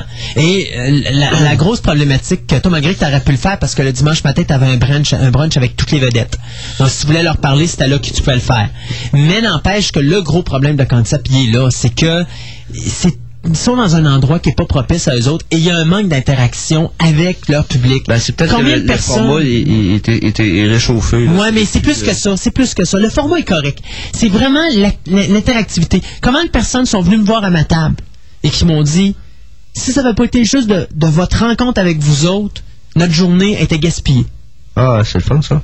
Parce que pour eux, ils se sont emmerdés dans l'événement. Et c'est dommage parce que Concept, il y a beaucoup de travail là-dedans. Oui. Mais il manque, il manque une flamme, il manque quelque chose, une chimie qui fait que les gens, là, il y a une magie dans l'air, puis euh, le monde embarque. C'est le dealer room. Si t'es pas dans le dealer room, c'est-à-dire la salle de vente, t'es pas là. Et nous autres, ben, si je paye une table, mais moi, le club, il rapporte rien, fait que je la paye dans mes poches. Mais, par exemple, j'ai la visibilité. Parce que je suis dans le dealer room, c'est là que tout le monde est. Si je me mettais en bas comme Dominique était, il était à côté de la salle de signature, c'est-à-dire dans la salle où il y a toutes les signatures des grosses vedettes, il n'y avait pas un chat pendant l'événement. Même les grosses vedettes de Stargate, il n'y avait pas personne pour signer des autographes. C'était l'enfer, en tout cas. Euh, Il n'y avait pas de monde cette année parce que tout se passait dans le dealer room en haut. Ça. Moi, je l'ai caché tout de suite, ça. Ça fait deux ans que je suis dans, ça fait trois ans que je suis dans, Concept. La première année, j'étais en- justement en bas avec les signatures. Ça avait- On se calme, mon ami Pierre, on se calme. Je sais que je parle beaucoup, là. Ouais, il a accroché un piton, là. Et si tu veux me fermer le peste, c'est la bonne façon de faire. Non, mais euh, tout ça pour dire que, euh, tu sais, la première année, j'étais en bas avec, justement, mais je pense que c'était là, toi, la première année, Non, ou c'était Gontran qui était là. La façon qu'on a eu du monde était très simple. C'est là qu'on a eu Pascal Forget. Ça fait deux ans qu'il est membre du club. Ouais. Gontran est allé à la conférence de Pascal Forget. Puis à un moment donné, il a parlé du cyberclub. Puis Pascal Forget est en plein milieu de son de son entre de, son- de sa Non, non, non, conférence. c'est pas ça, c'est Pascal Forgeon l'année passée. Ben, c'est qui qui a eu là, là, il y a deux ans? Euh, c'est, il il est allé voir ce panneau sur, euh, je sais plus trop quoi, mais Gontran s'est levé, puis il a parlé du club. Non, Pascal c'est Pascal Forget qu'on a eu. Parce que Pascal Forget, là, mon gars. L'année euh, passée, c'est qu'on a fait un. Oui, l'année passée, il était là parce que Gontran a fait une entrevue avec Pascal Forget l'an passé. Mais il était déjà abonné au club. Et ce qui s'est passé, c'est qu'il y a deux ans, Gontran se ramasse dans la conférence. Et en plein milieu de conférence, Gontran décide d'aller voir Pascal Forget et de, de parler de ce qu'on fait. La salle est pleine. Pascal Forget, il arrête en plein milieu de sa conférence. Il dit Hey, c'est intéressant ce que vous faites là. Je veux que tu ailles me montrer ça. Il quitte sa conférence. Et tout le monde de la salle le suit. Ce qui fait qu'à un moment donné, nous, on s'emmerdait.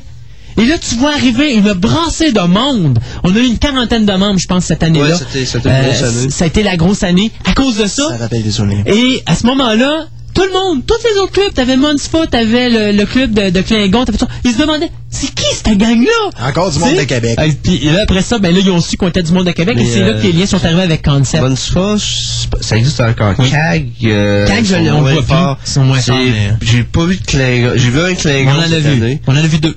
Ben, c'est ça, deux.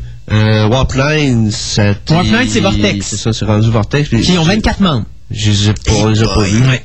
Ben, D'ailleurs, j'ai fait un avec, avec eux autres et puis. Euh, c'était Chris Carter. C'était le pilier. Puis Money, il s'était écœuré pour des raisons... euh, Mais tu vois, euh, Marc Nadeau, qui est le président de Vortex, il me l'a expliqué, lui, ce qui s'était passé justement. Warp9, c'était Chris Carter. Quand il est parti, Carter, lui, il est reparti avec Warp9 en Ontario. Et donc, Warp9 existe encore, Ouais, mais il est en Ontario. Et en ce qui concerne Vortex, eux autres, ben, ils ont repris les membres de, de Montréal, mais ils ont perdu beaucoup de monde. Et là, ben, ils se refont tranquillement. Là, ils sont rendus à 24 membres. Mais comme on a parlé, j'ai dit, écoute, tu penses que les clubs, comme ça existait à l'époque, c'est fini? Il a dit oui. Les clubs comme toi, maintenant, c'est la nouvelle denrée. C'est ça que les gens veulent parce qu'ils veulent plus se déplacer. Les- les- la société aujourd'hui est trop dans le rush. On n'a plus le temps de s'arrêter aux activités. Il n'y a plus personne qui a du temps à investir. Puis ceux qui investissent du temps, ils sont pas nombreux. Donc, les clubs comme ça, il y en a plus. Ce qui reste, c'est des clubs comme toi. Euh, Toi, t'as- t'es tombé exactement là où il fallait que tu tombes. Tu as ramassé ce qu'il fallait que tu ramasses. Puis, effectivement, on est arrivé au bon moment, nous autres. On a commencé Internet quand ça a commencé à devenir populaire. Ben, ouais. Puis on il y a- a- il y a six, ouais, il y a six ans, là. C'est on s'en va vers notre 7 ans, là. Ouais, mais je veux dire, le- on est arrivé à un moment... parce que Le journal est distribué en PDF. Oui. Donc, il fallait attendre que il y ait assez de gens sur Internet qui puissent Lire le lire PDF. le PDF et qui hein, soient équipés avec des systèmes assez rapides Mm. pour aller chercher des fichiers de 2-3 MB. Ben, c'est ça, parce que c'est 3 mecs, le journal, là. Si on l'avait fait il y a 10 ans, ça aurait été impossible. Ouais. Mais on est arrivé juste au bon moment où il y avait une masse critique de gens qui disaient oui, je suis capable d'aller vous lire. Et aujourd'hui, ben là, c'est rendu, il n'y a plus de problème. là. Là, c'est la folie furieuse. Ben, tout le monde est sur la haute vitesse, enfin. Tout le monde. Presque tout le monde. Moi, je reste en 56K pour rester à côté après mes membres, là, parce que je veux pas les perdre. C'est ça, là, oui, mais- oui, oui, oui, oui, oui. on- Non, c'est vrai. C'est vrai. Je pourrais aller en haute vitesse. Ce serait bien mieux pour moi, ramasser mes nouvelles au lieu de me prendre 6 heures. Un ça m'en prendrait bien moins. Mais quand que la majorité des membres seront sur haute vitesse, même la majorité de la population sera sur haute vitesse, j'irai. Mais pour le moment, je reste en même temps que les autres. Parce que quand je, je reçois le journal, Ouais. Ben moi, je le download pour savoir à quelle vitesse il download, parce que mes membres peuvent être écœurés de la vitesse, du temps que ça prend. Ouais, c'est parce qu'il y a une affaire, c'est quand tu fais du download, même avec du, du téléphonique, tu peux faire autre chose en même temps. C'est sûr, mais t'as des gens que ça fatigue. Ah oui, c'est sûr. Tu sais, Ça, c'est- ton système peu. Voilà. Regarde. Parce que c'est quand même 20 minutes que ça prend là, pour quelqu'un qui est à 50 cas downloader le J'ai journal. déjà downloadé 85 MB. Ah oui, ça c'est sûr. mais- T'sais, hein, Ça a pris trois jours, mais regarde, tu y vas, puis tu laisses aller. Là, je veux dire, t'es capable de faire autre chose en même temps. C'est sûr. Un système, c'est supposé, être- c'est supposé être multimédia, mais regarde, go for it. Effectivement. Fait que c'est ça, donc euh, Concept, c'était une belle expérience. Et puis euh, je pense que les anecdotes, ben, c'est surtout de voir un gars comme euh, Hugh S. Gregory qui est un méchant malade, le gars qui était là pour nous parler du Russian Space Flight Historian. Il est supposé raconter l'historique de la de, de, de la voyons, de, la- Programme spatial voyons, du programme spatial soviétique, mais en réalité, lui il parlait de toutes les catastrophes qui étaient survenues en Union soviétique au niveau des Alors c'était comme pas du tout la même chose. Mais là là, je te jure le gars là, OK, quand tu y parles t'es incapable de comprendre ce qu'il dit parce que le gars, je sais pas comment de langue qu'il parle, mais il commence, mettons, il va commencer à te parler en russe, après ça, il va te parler en allemand, après ça, il va te parler en espagnol, il va te parler en. Regarde, là, il te les sort toutes les il, langues, il- là, il c'est- est pas, il est pas très consistant parce Ah, qu'il saute sur plusieurs sujets. Donné, il rit de ses propres jokes, mais il finit pas la joke, donc tu peux pas rire avec lui. C'est, lui, l'a très, ouais, très difficile, puis il y a des, il y a des tics assez énervants aussi. Fait que mais, tu sais- il y avait- il y a- tout le monde, là, ça peut- parce que, euh, j'ai été à la conférence des deux euh, acteurs de Stargate.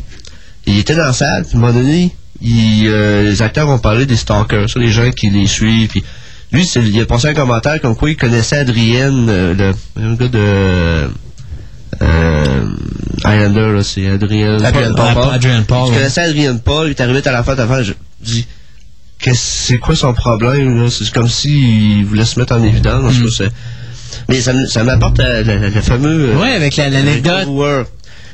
Les deux, les deux, les- Apophis et Hoover, les deux acteurs, sont sur scène. Ils racontent leur. euh, ils, répondent aux fans, puis ils racontent ce qui se passe. En, en passant, euh, Apophis est un gros fan du, euh, de la musique jamaïcaine. Puis il y a une tête aussi, euh, une coupe de cheveux jamaïcain pas mal. Donc là, moment donné, il avait dit durant la journée que, bon, excusez mon anglicisme, que c'était un tight ass. Ouais. OK? Donc là, il y avait une gang de filles bien ben sautées qui étaient là, qui dit, euh, ils ont réussi à avoir la parole. Il dit, nous autres, on est la brigade, ben, je veux dire en français, là, on, on sommes la brigade des vérificateurs de tight ass. Donc il dit là, là, c'est comme fait embarquer. tight ass, pour les gens qui parlent pas anglais, c'est un postérieur serré, si on veut rester poli. Un n'est plus Ouais, né. ouais. Ouais. Donc là, il, il euh, Rower, euh, il se fait, ben, ça c'est le nom la- du personnage. C'est quoi le nom de l'acteur, euh, Christophe? Oh mon dieu, attends une minute, je vais te donner Donc ça. là, il, il, se fait un peu embarquer parce qu'il dit, ah, ok, bon, le gars, il était déjà cinglé d'avance.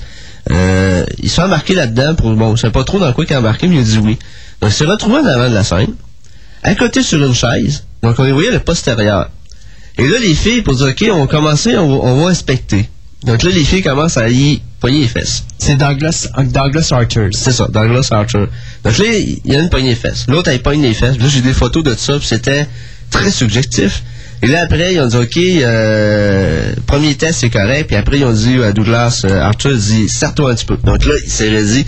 Ils ont recommencé. Il a dit, oh, là, après, ils ont mis des stickers sur les fesses en disant, approved. Puis le gars, il avait, il, il- il- a embarqué. il a embarqué, mais il avait pas le choix de faire le, le con. Donc, il a fait plein de jokes imbéciles durant le... Mais ils ont dû trouver la fin de semaine longue, les gars, parce que lui puis euh, l'autre acteur, c'était Peter Williams, qui fait justement Ah, le personnage Apophis. d'Apophis, là.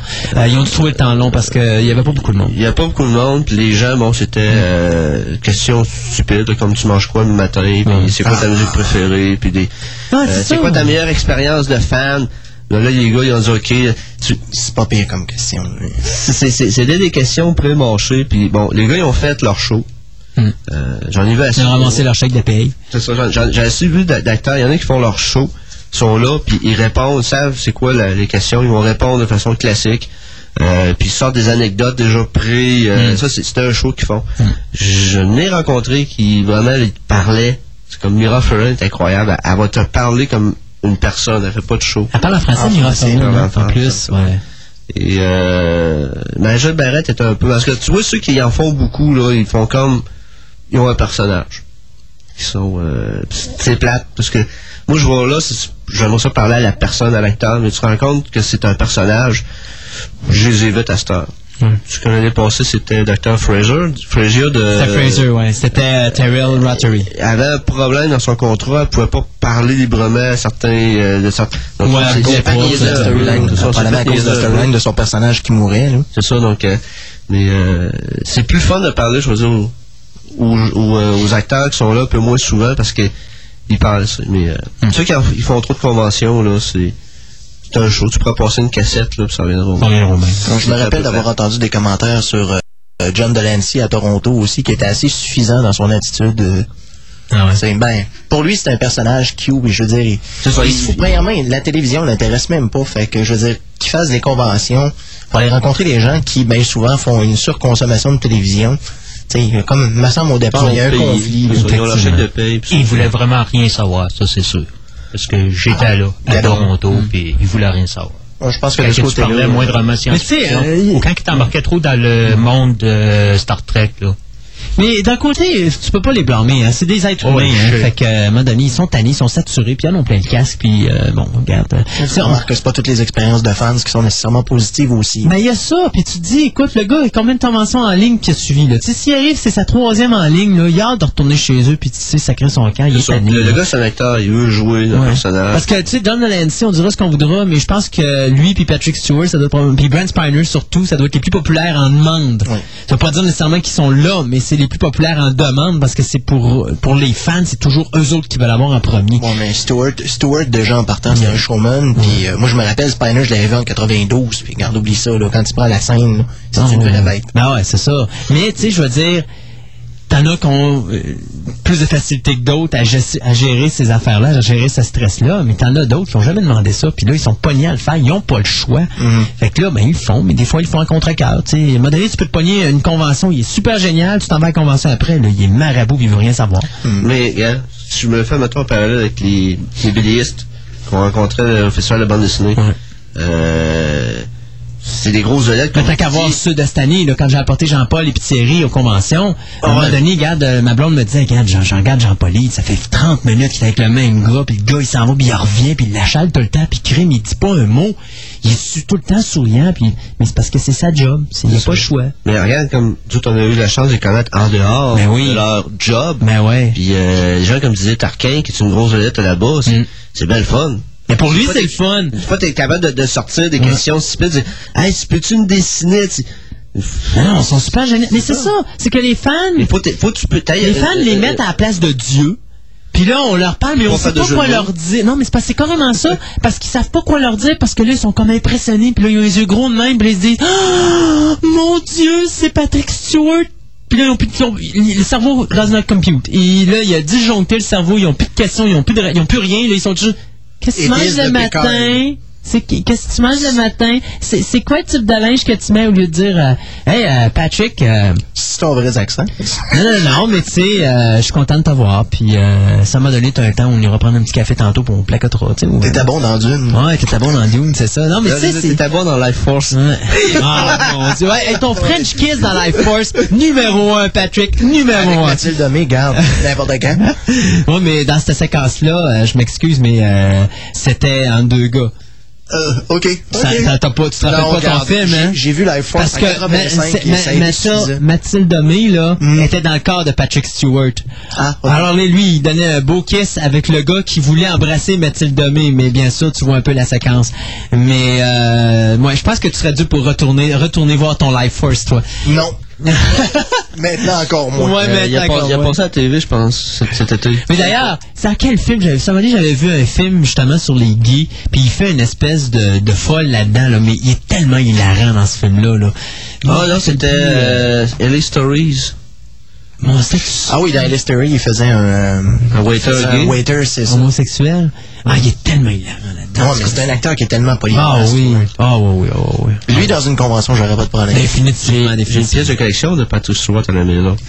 J'ai son monologue de Christmas Carol de Charles Dickens. Ben oui, que t'as pogné ça, ouais.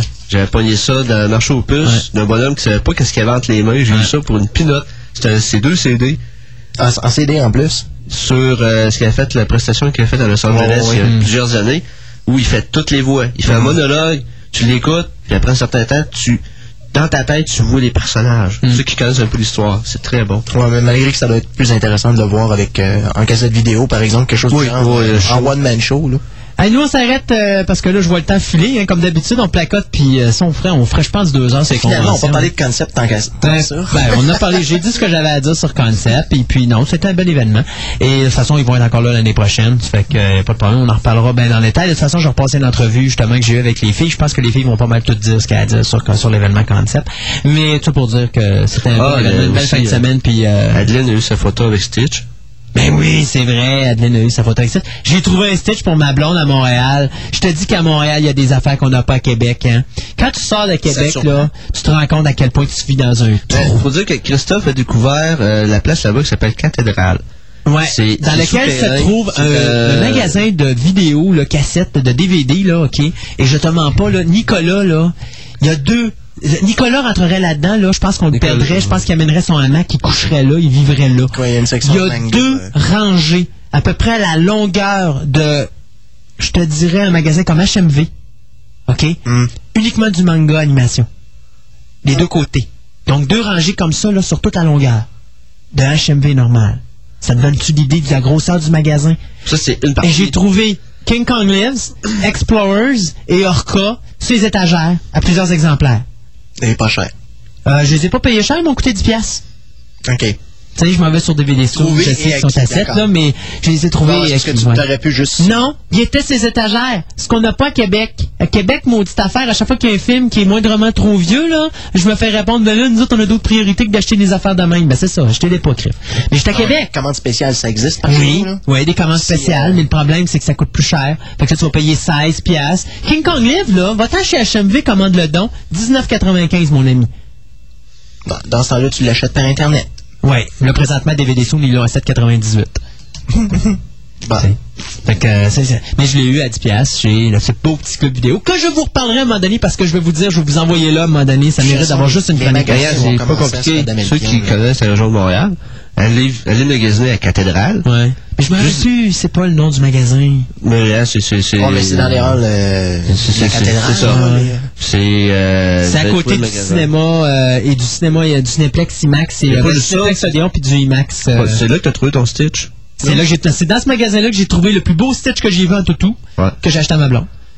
Parce que là, ma blonde, elle se pouvait plus quand elle l'a vu. Elle a dit, OK, d'abord, c'est son cadeau de fête. Et C'est bête. Ah. Je viens de te faire remplacer. Ah ben oui, ça c'est sûr. De toute façon, regarde, à la quantité de toto que tu le lis, là, je te dirais que cette semaine, j'ai passé trois minutes sur le canapé. Fait que... Eh non, c'est pas chicané, c'est parce que je me suis endormi sur le canapé. Je fais tellement des heures de fou là, que là, cette semaine, j'en pouvais plus. Fait que ma blonde ne veut pas me réveiller. C'est que je dors pas beaucoup. C'est qu'elle dit, bon, on dort sur le canapé, moi je vais coucher dans le lit. Fait que finalement, j'ai passé mardi, mercredi, jeudi, coucher sur le canapé. C'est bon, pas grave. Ben bon pour le dos. Ouais, c'est ça, c'est tu sais. Bon, et on arrête là. Hey, on s'en va avec la suite de Moulin. Euh, c'est un bon petit bout musical. fait que nous, on va prendre un petit peu de repos. Ah, reposer nos cordes vocales. Et on vient tout de suite après avec la deuxième partie des nouvelles.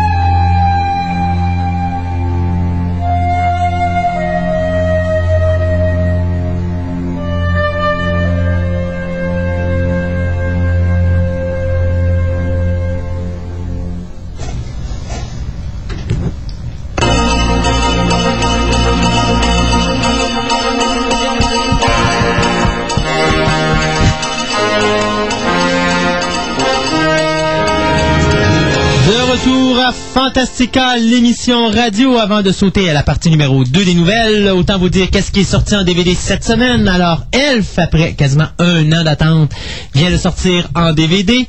On a également aussi le Special Edition, lui qu'on attend depuis quasiment trois ans, euh, de The Iron euh, Giant. Euh, donc, lui aussi vient de sortir cette semaine. Bien sûr, The Chronicles of Riddick, Pitch Black Bleu, Pitch Black 2, pardon, blablabla. Donc, vous avez la version originale et la version Uncut Director's Cut ou la Unrated Director's Cut. Il n'y a pas le Uncut Vin Diesel cut. Ben malheureusement pas non. Donc euh, les deux sont sortis. Euh, Riverworld également qui est avec Vin Diesel. Ouais, c'est ça. Euh, Riverworld, ou encore fan de Director's Cut, le réalisateur, là, la, la cote du réalisateur de...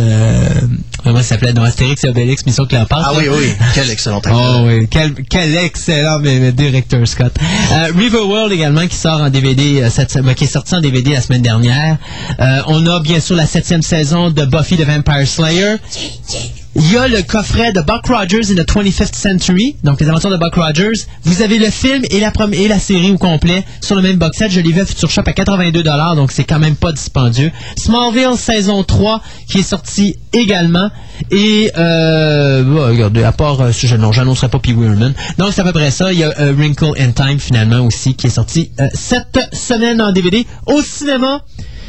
Écoutez, on oublie Bob l'éponge, ok, s'il vous plaît, là. Ça m'intéresse pas de parler de ça, là. Je suis assez découragé d'avoir des films Hey, de ils même ont au fait un film sur Bob l'éponge. Regarde, là, si tu continues avec ça, là, j'appelle Jack Jack, puis il va venir te régler ton compte. Bon. Jack Jack. Jack Jack, le fils de The Incredibles. Ah. Oh oui, surtout qu'on connaît ses pouvoirs seulement à la fin du film.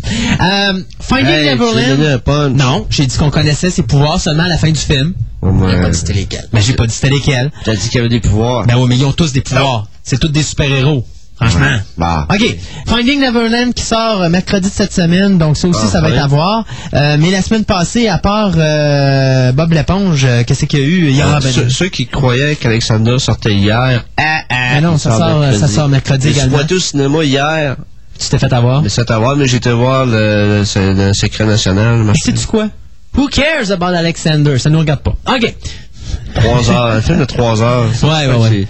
À la JFK. Hey, ceci dit, on y va avec euh, les news, euh, deuxième partie. Oui, euh, encore une adaptation cette fois-ci. On, retourne encore avec nos thèmes habituels.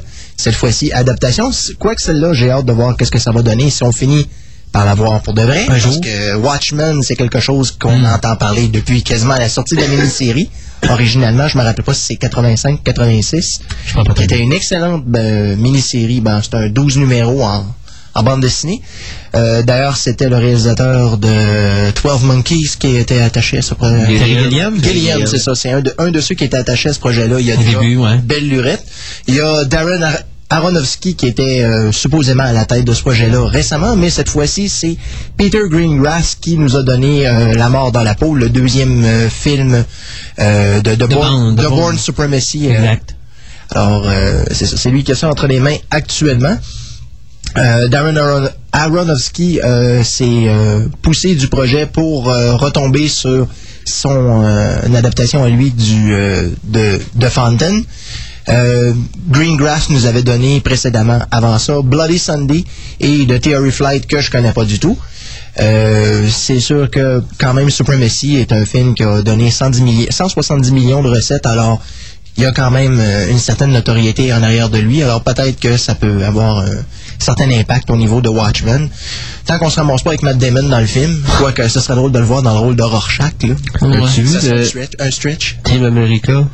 Non, je l'ai pas vu. À chaque fois qu'on voit que- Matt Damon dans le film, c'est tordant. Moho! M'appelle Matt Damon! à chaque fois qu'on voit la popette dans... Si ça ressemble, si ça ressemble aux, euh, aux guest stars que font les vedettes dans South Park, ça doit être de toute beauté. Euh, moi, ben, juste pour vous rappeler que aujourd'hui, je crois qu'aujourd'hui, c'est la dernière journée du 27e Salon du Livre à Montréal qui se passe à la place Bonaventure. Donc, euh, si vous voulez voir Anne Robillard, elle est là présentement toute la journée, tout comme euh, Jean-Paul et Thierry Labrosse, que nous, on avait amené à Concept la semaine passée. Donc, eux autres avaient le Salon du Livre. Cinq jours, euh, il paraît que c'est assez tough. Hein. C'est de, je crois, de 10h le matin à 10h le soir. Fait que euh, Anne elle se disait, avec sa nouvelle épée et puis son nouveau costume et son armure et tout ça, elle trouvait ça pénible déjà à l'avant. Fait que j'ai bien hâte de savoir comment ça s'est passé. Mais euh, c'est sûr qu'elle s'attendait à un film Puis euh, une promotion, Christophe, pas oublier. Si vous êtes capable de nous prouver que vous avez voté pour Anne Robillard pour le meilleur livre de l'année, nous vous donnons un abonnement au club. Gratuit. Ben oui, c'est vrai, c'est vrai. OK, c'est correct. OK, ceci dit, donc, 27e Salon du Livre, si vous voulez voir ça, eh bien, c'est présentement en cours au, à la place Bonaventure à Montréal. Et c'est après moi, ça finit à 10h ce soir. Donc, les gens de Montréal, allez-y, en gagne. Ben, de retour à moi encore. Hey, mon Dieu, ça, ça va vite, hein? Ouais, c'est fait vite celle-là. Eh bien, celle-là risque de se faire tout aussi vite, étant donné qu'on parle ici de renouvellement de séries. Euh, ceux qui sont des fans de Stargate SG-1 qui passent encore à TQS. C'est-tu encore TQS qui est là ou c'est euh, c'est Z? Moi, je l'écoute sur euh, excusez, j'écoute sur... Sur Internet, ouais, Ouais, ben c'est ça. Je veux dire, euh, nous autres, c'est toujours soit en anglais. Oui, soit- j'achète les coffrets, maintenant. C'est juste qu'il y a... Ça, ça, ça prend beaucoup de temps avec que ça passe au Canada. Mhm. Ça passe à TQS, puis euh, ça passe à... La troisième saison passe à Z. OK. Et Space passe la, la saison actuelle à 7 heures et à 10 heures, il passe la septième saison. D'accord, comme ça. Enfin, toujours est-il que Stargate, qui est actuellement dans sa huitième année, et la nouvelle série Stargate Atlantis, qui est dans sa première actuellement et qui fracasse des records, ont été confirmés pour deuxi- une deuxième et une neuvième saison respectivement. Euh, alors, euh, le tournage des nouvelles saisons est supposé commencer en mars pour bien sûr euh, une première euh, au mois de juillet ou ou c'est ça je suis pas sûr euh, ça C'est d'habitude, la toujours dans le coin de programmation. juillet ou C'est juillet. Alors, c'est sûr que euh, nous autres, on aura ça un petit peu euh, par après, à part ceux justement qui vont chercher ça sur Internet. Euh, les, euh, la neuvième saison sont censés fermer des histoires. Ils vont peut-être en partir d'autres, là, mais il y a des... ils vont fermer des histoires et Ben, le temps, il y a peut-être... aussi longtemps qu'ils n'auront pas décidé de mettre un terme à ça. Je veux dire, c'est sûr qu'ils peuvent mettre des, des graines d'histoire qui vont Il y a une rumeur qui, selon laquelle il, il, euh, Ra reviendrait, mais d'un univers parallèle. On l'a déjà vu dans certains épisodes, il utilise une espèce de miroir, mais Ah, c'est à, ouais, c'est ouais, à voir ouais. comment ça va se passer. Là. C'est, cette Ben, euh, l'espèce de Mirror Universe. c'est ça, c'est le, le holodeck de Stargate. Ils peuvent se permettre de faire ce qu'ils veulent avec. Duh. Enfin, Atlantis, quand même, depuis son depuis sa sortie au mois de juillet, a vraiment fracassé des records. On parle d'un 4,2 millions de- d'auditeurs, ce qui est quand même considérable pour Sci-Fi Channel, qui, justement, est, euh, est la série qui fracasse tous les records actuellement. En passant, j'ai vu la, la deuxième, deuxième partie de, du euh, mid-season. Hmm. J'ai réussi à mettre la main dessus, donc savoir qu'est-ce qui se passe? C'est bien, c'est bien, c'est bien. Alors, pour l'instant, on nous annonce que la distribution de euh, Atlantis est supposée revenir au complet. Euh, on parle euh, de SG-1 aussi, mais pour l'instant, c'est plus en négociation avec les acteurs. Hein? Non, non, non, c'est pour tantôt. Ah, ok, d'accord. Euh, c'est ça. Pour l'instant, euh, les euh, producteurs euh, Robert C. Cooper et Brad Wright vont servir de producteurs exécutifs sur les deux séries. Euh, et les nouveaux épisodes de, de SG-1 et d'Atlantis vont recommencer en janvier 2005 euh, avec le début de la, la série euh, Battlestar Galactica qui fait suite au pilote qui nous avait été présenté en décembre 2003. Ouais. Euh, je pense que Galactica a 13 épisodes déjà. Moi, c'est l'instant, 13 qui ont signé, Ça, de c'est ça, 13. mais euh, Puis en fonction des d'écoute. Si vous allez sur gateworld.net, vous allez avoir l'information sur les 13 épisodes, puis là, ils sont, c'est, assez- c'est très avancé. Ouais. On a des photos, puis des, des commentaires. Ben, ils n'ont pas le choix, là. Ça s'en vient, là. Non, mais il prend, mais je pense que les 13 sont faits, je crois. Ouais, c'est ça. Bon, ben, D'habitude, quand c'est des contrats de 13 épisodes, c'est fait avant que la série commence. Parce que, regarde, ça sort en janvier, là, Galactica, là. Non. Fait que, euh, faut que ça soit prêt, là. On est rendu en novembre. euh, mois de Ben, janvier, on va pas vous en parler. Ils ont Et- sûrement fait des tests aussi avec des audiences pour voir Ben non, pas pour la télévision. Non. Pour le cinéma, pas pour la télé. Non, pour la Voilà. télé, ils ont pas ça. Ben, c'est ça. Que ça passe sur, sur Sci-Fi, ça va prendre probablement 6 mois avant qu'on aille. Ça va être à l'été. Donc, Mais c'est encore drôle parce que c'est pas vrai. Parce qu'ils ont eu la mini-série puis ils peuvent prendre une entente directement entre Space et Sci-Fi pour présenter ça directement. Ouais, parce que faut aller sur le site de Space, on ira voir tantôt, là. Euh, Galactica? Galactica pourrait passer. commencer en janvier. Bon, c'est ça, donc ça commence en même Space? temps. Oui, Ouais. oui, c'est euh, simultané. beaucoup de, de journées de décalage. de C'est. Ah, simultané. Euh, moi, je vais vous parler de Highlander. Je vous ai parlé d'un film d'animation il n'y a pas si longtemps. Mm-hmm. Puis on vous disait, ben, il y a toujours ce projet de Highlander The Source qui est dans le décor. Bien, c'est fait. Euh, Le réalisateur sera Brad Leonard, celui qui nous a donné Virtuosity avec euh. Dan, ouais, Dan, Dan, euh, Denzel Washington, Dylan Moorman qui faisait mettre en vedette Pierce Brosnan et Man Thing qui va sortir à un moment donné. Euh, donc, euh, Brad Leonard qui va donc faire le prochain film. Une chose est certaine, oubliez Connor McCloud vous aurez pas Christopher Lambert. Oubliez l'autre McCloud, vous aurez pas Adrian Paul non plus.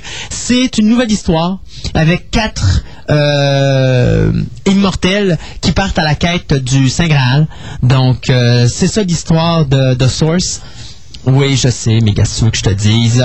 Et euh, donc, euh, le scénariste n'est pas encore choisi euh, pour compléter le scénario parce que le scénario de base a été écrit, mais ils veulent le retravailler. Fait qu'il restera à voir ce que Brett Lallard va faire avec ça, ce qu'il va le réécrire lui-même. Ils n'ont pas pensé faire une Ripley euh, Highlander. hein. Hmm. Ça semble les, les Ben, gars The. Raven?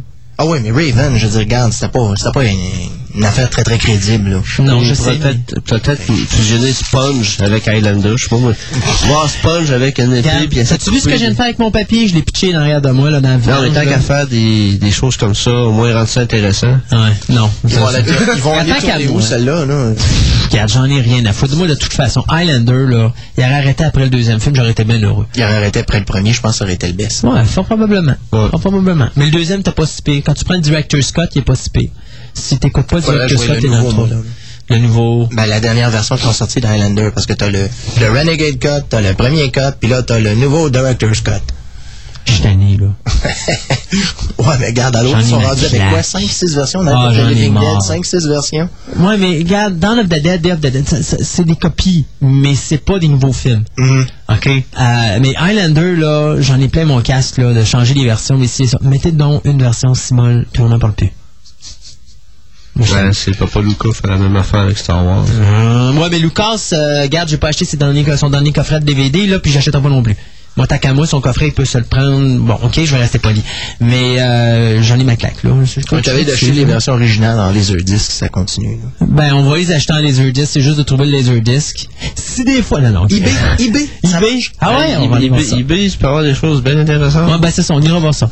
Euh, mais ça c'est dit, donc, euh, moi là, regarde, la nouvelle de, de, d'Highlander, là, je l'arrête là. Je t'arrête là. Bon, fini. Next! Une chance qu'on n'est pas producteur, hein? Ouais, On ferait probablement encore plus de remakes. c'est à peu près ça.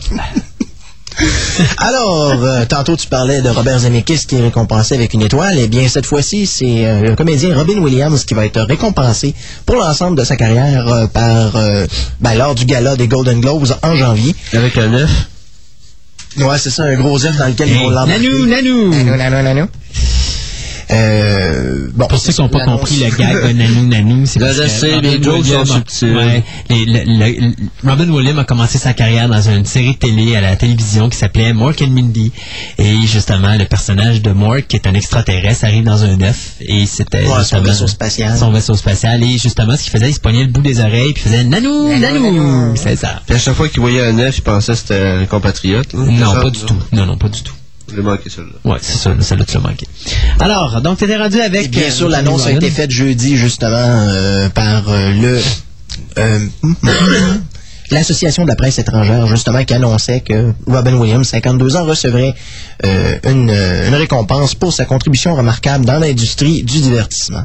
Euh, C'est pas la première récompense, d'ailleurs, euh, parce que, euh, justement, Robin Williams avait reçu euh, plusieurs autres trophées, d'ailleurs, des Golden Globes, pour sa prestation dans The Fisher King, dans Good Morning Vietnam et Mrs. Doubtfire, et aussi pour son rôle dans Mark and Mindy, euh, mais pour la télévision. D'ailleurs, Mork and Mindy, si vous voulez vous procurer la première série, la première saison en DVD, Disponible elle est en maintenant DVD. disponible. Mais Miss Allman, il était bon aussi. Oui, c'était bon. Mais il est excellent, Robin Williams. Moi, je vais te dire, un des films les plus touchants que j'ai vu avec lui ces dernières années, ça va demeurer, euh, mon Dieu, comment ça s'appelle donc? Euh... Ah, quoi mon l'histoire? Dieu, ça se peut-tu?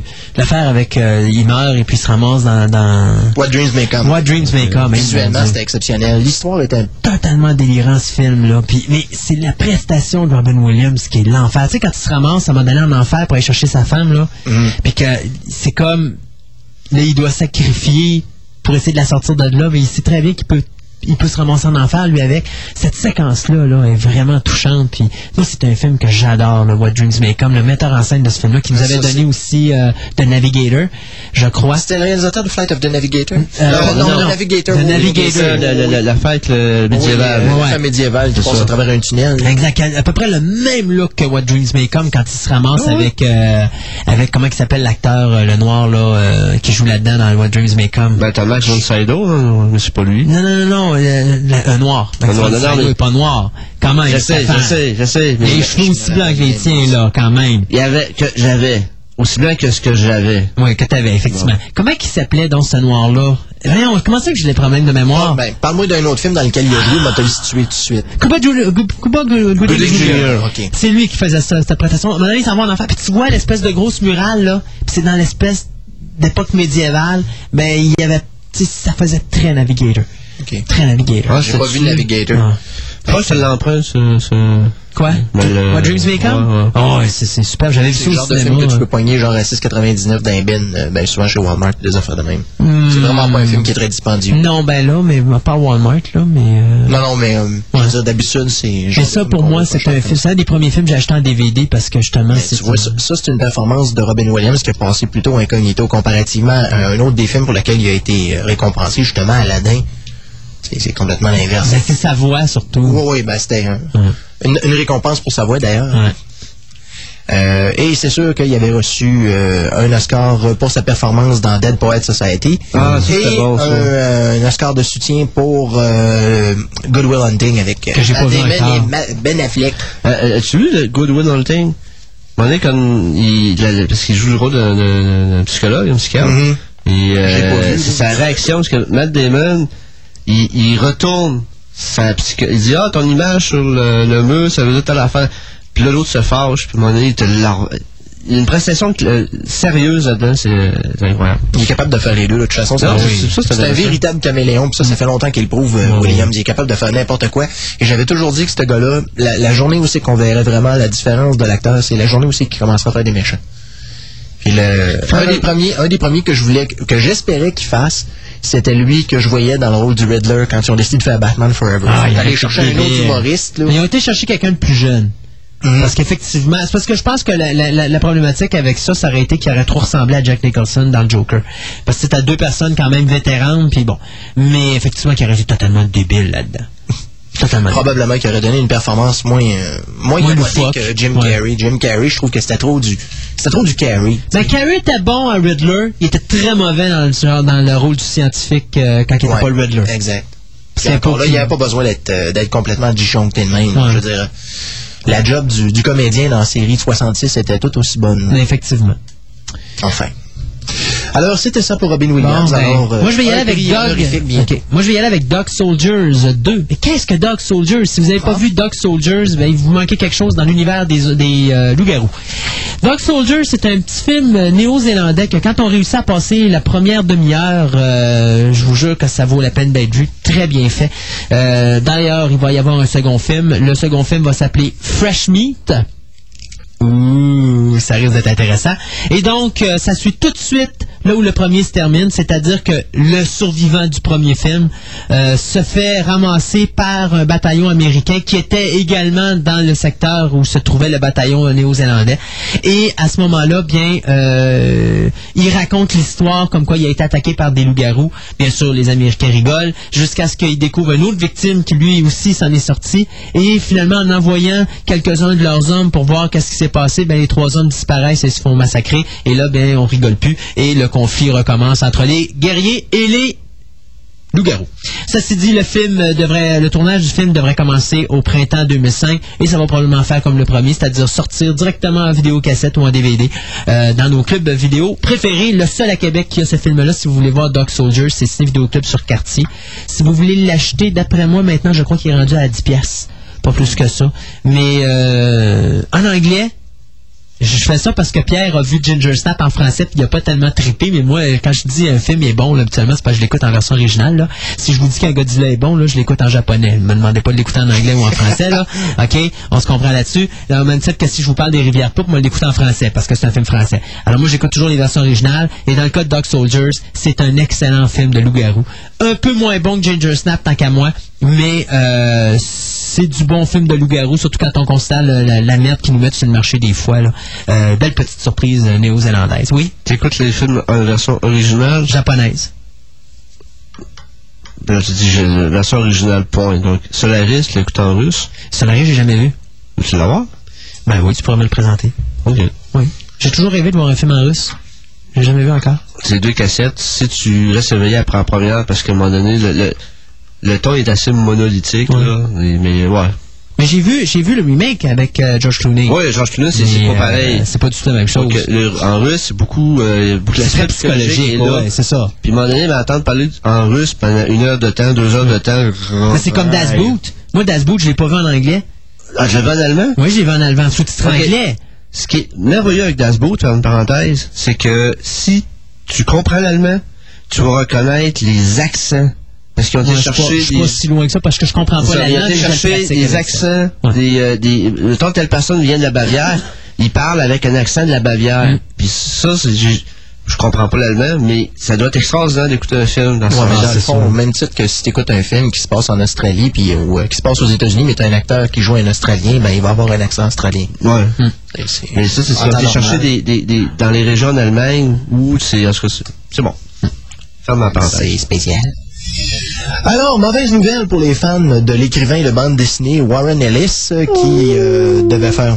Ben, moi, personnellement, j'ai pas lu grand-chose de Warren Ellis. Ça parce donne pas travaille non plus. DC, Mais j'imitais les gens qui étaient tout tristes. là. Mais enfin, euh, il y avait un projet euh, de faire sortir une adaptation d'une de ces bandes dessinées qui s'appelle Global Frequency et le réseau WB qui devait, euh, ou plutôt qui avait été pressenti pour présenter la série en question, ont décidé de tout simplement dire non. Bye bye! Dire bye bye, mais les producteurs de la série sont bien contents parce que quand même, quand une série décide, quand une, une chaîne décide de pas faire un pilote, ça arrive des fois qu'ils conservent les droits.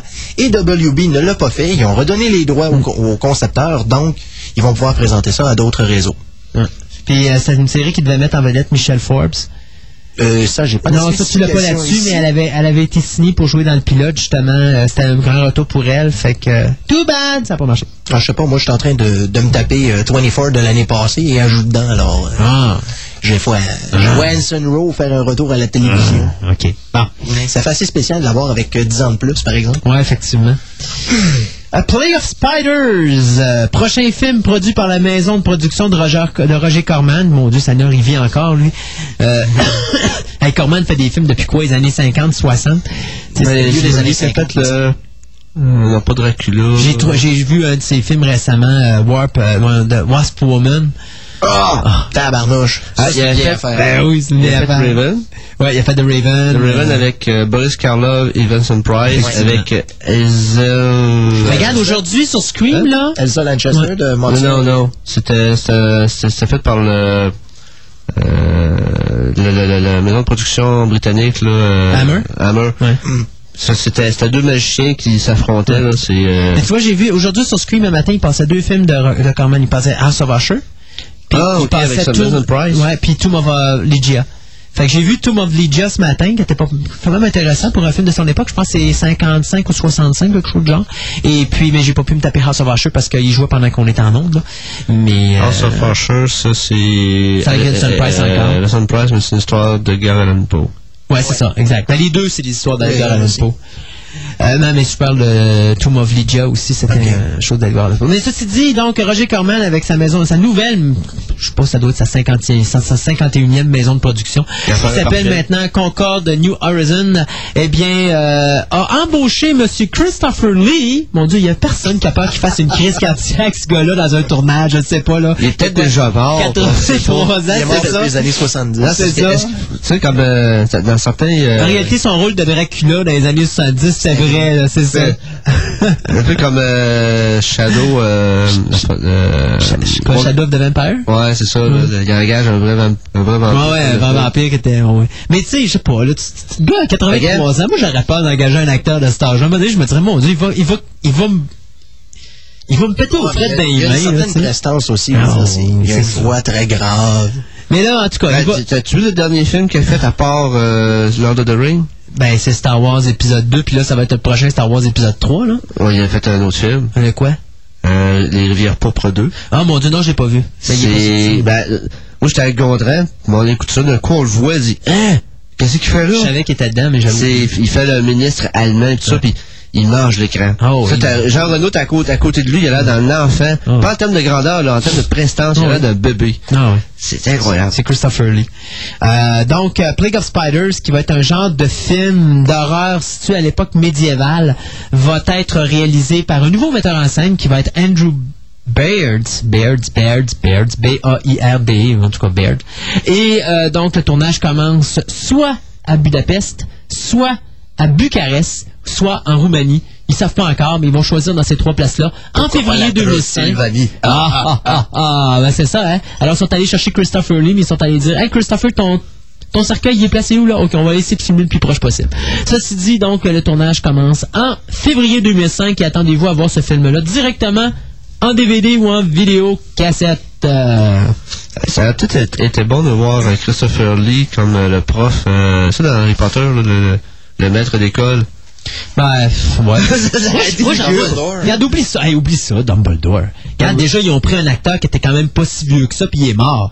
Tu aurais pris Christopher Lee. Il serait jamais rendu à la fin. Il était dans les 70, il y avait quoi, 70. 75? Il y avait 76 quand il est décédé. Là, ça a été euh, un peu lugubre parce que euh, Je sais pas. Avec la voix. Il va avoir 83 ans cette année, là. Moi, je toucherai pas à ça. C'est pas, c'est pas pour renier son talent.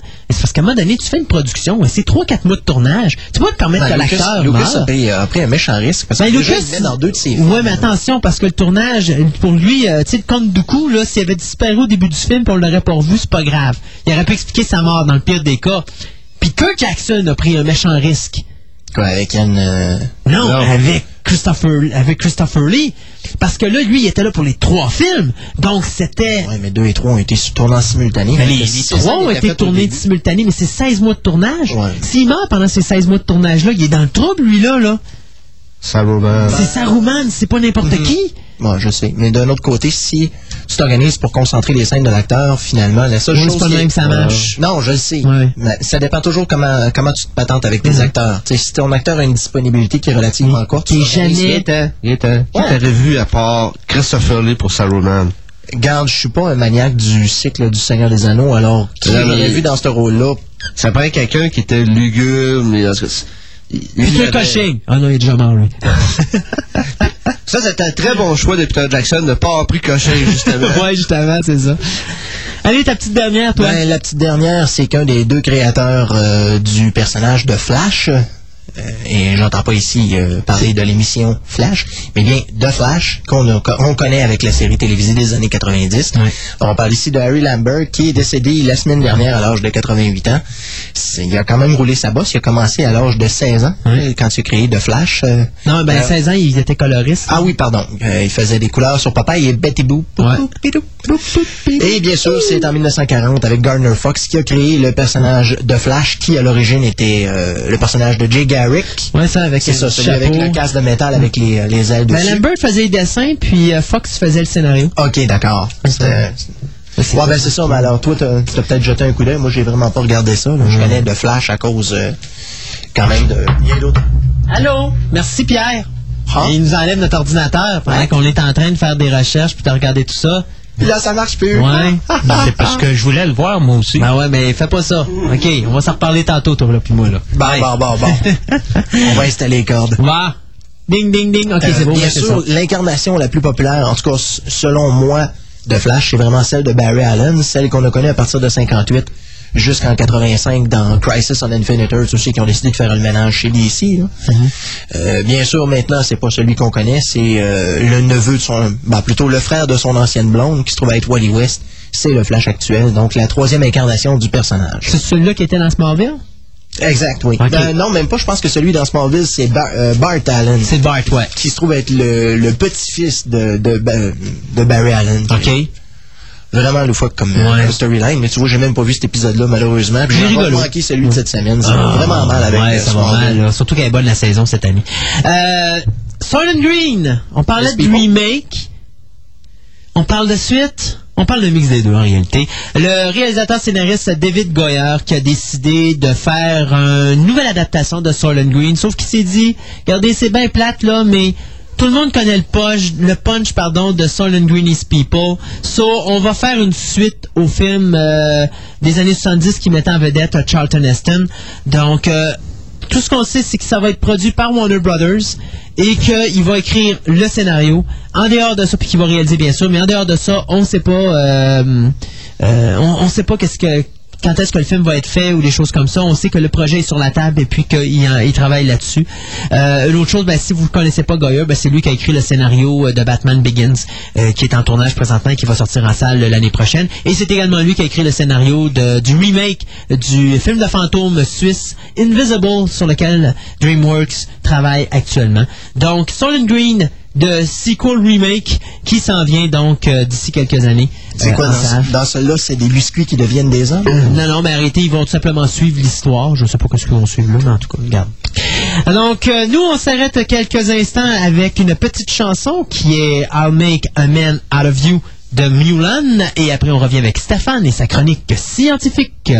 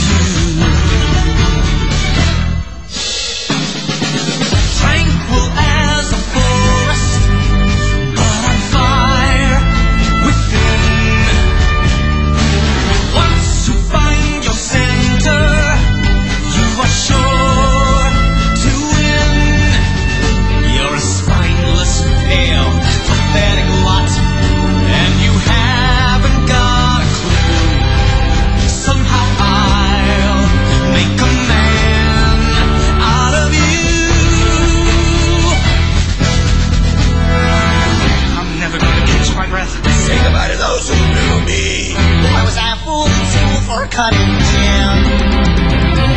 This guy's got him scared to death. Hope he doesn't see right through me. Now I really wish that I knew how to swim. You must be swift at coursing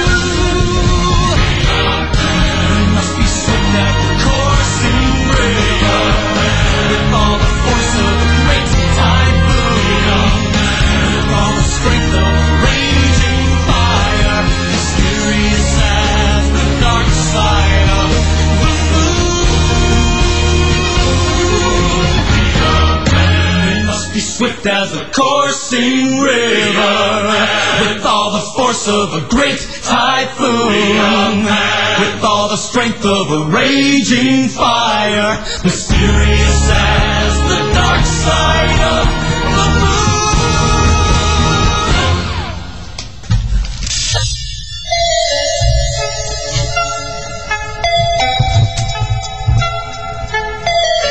retour à Fantastica, l'émission radio, une émission sur la science-fiction, l'horreur, le fantastique et le médiéval. Et comme à toutes les semaines, on déborde. Mais c'est pas grave, on est en compagnie de notre ami Stéphane et des nouvelles scientifiques. Euh, Euh, non. Alors, t'as cinq minutes pour nous sortir tes nouvelles. Allons-y. Cinq minutes. Non, non, non, c'est une blague. Prends, prends le temps que t'as à prendre, là. Mais euh, tu pas plus que C'est 15 fini. minutes. OK, c'est beau. Ouais, t'as des bonnes nouvelles. Merci beaucoup, Stéphane. Alors, on va parler maintenant de The Incredibles. Alors, vas-y. Ah ben ok, rapidement. Le- Ce que j'ai ramassé parce que cette semaine, j'étais occupé, j'ai pas été souvent au bureau. Ah oui? Non, T'as ben, pris des vacances? Non, c'est parce qu'il y avait de quoi euh, centre-ville pour le bureau, donc euh, j'ai pas le temps de fouiller trop trop. Donc euh, on, va marquer- on y va avec ce que j'ai ramassé Vas-y, hier, hier matin. Euh, petite nouvelle, un côté archéologie.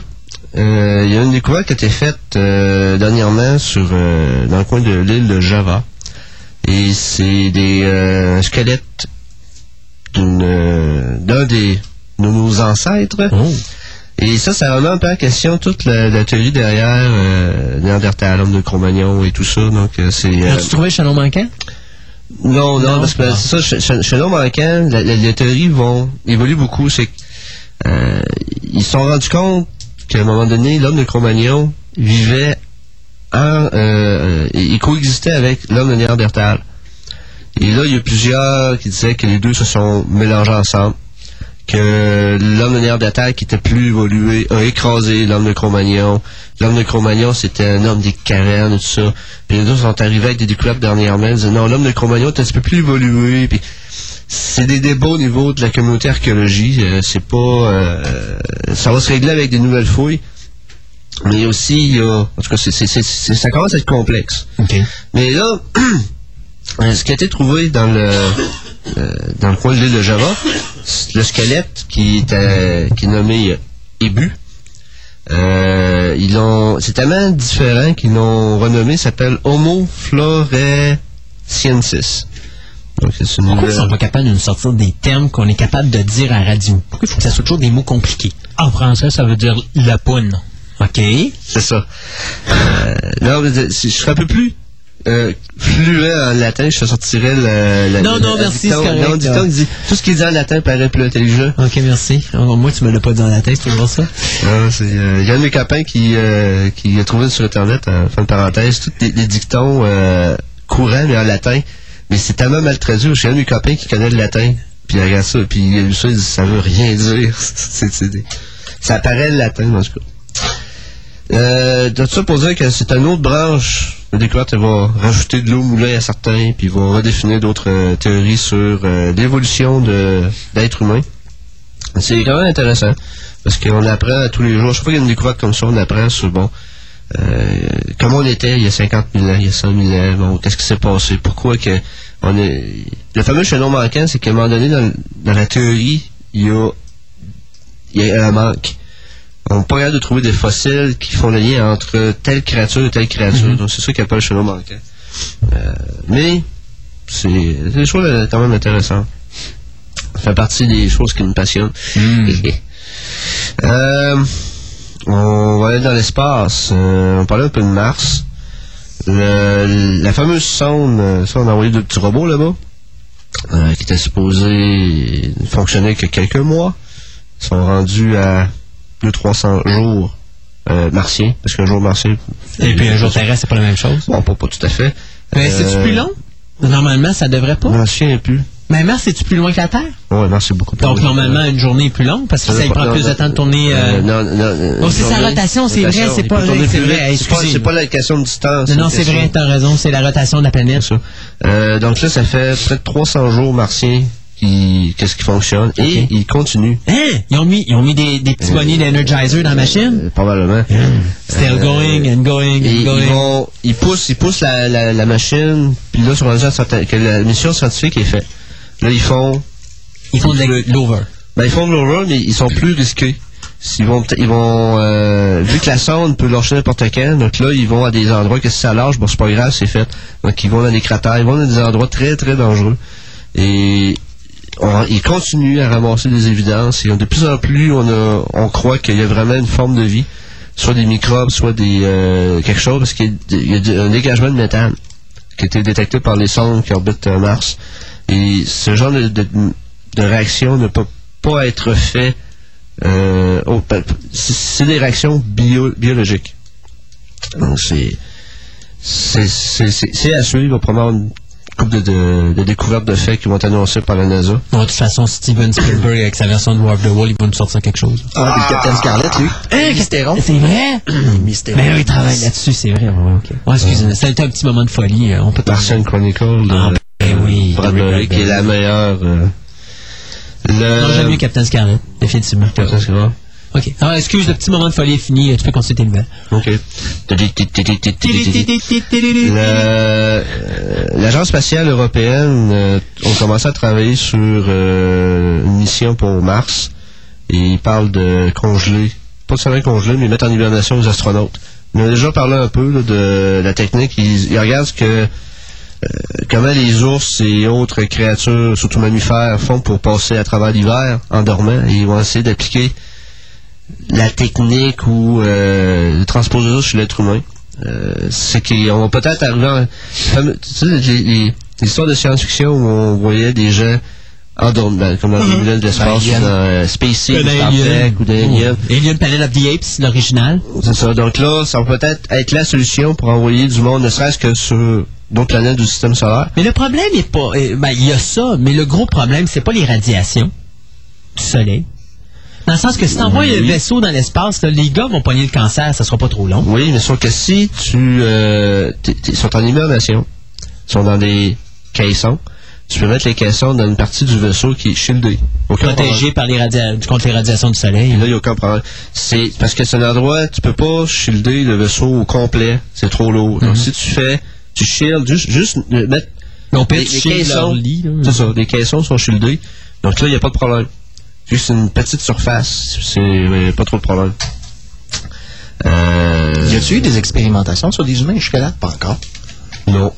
Ça va être. euh, Mais ce que je sais, moi, présentement, je sais qu'ils travaillent sur euh, comment soigner le cancer pour justement envoyer des gens dans l'espace. Justement à cause de ça, des radiations solaires. Je voyais ça dans un article à un moment donné. là. ben, c'est sur les astronautes qui passent beaucoup de temps dans l'espace, ils commencent, euh, ils voient, ils voient les effets à long terme. Ben, c'est ça. c'est pas euh, c'est pas des effets qui sont euh, qui sont répétables chez tout le monde donc euh, ils voient certains cas Mm. euh, mais ça va être l'exploration. C'est ça que donné là ce qu'on va arriver avec une industrie de l'espace euh, que n'importe qui va pouvoir monter dans, dans l'espace ça va être un des problèmes. Il va falloir faire attention.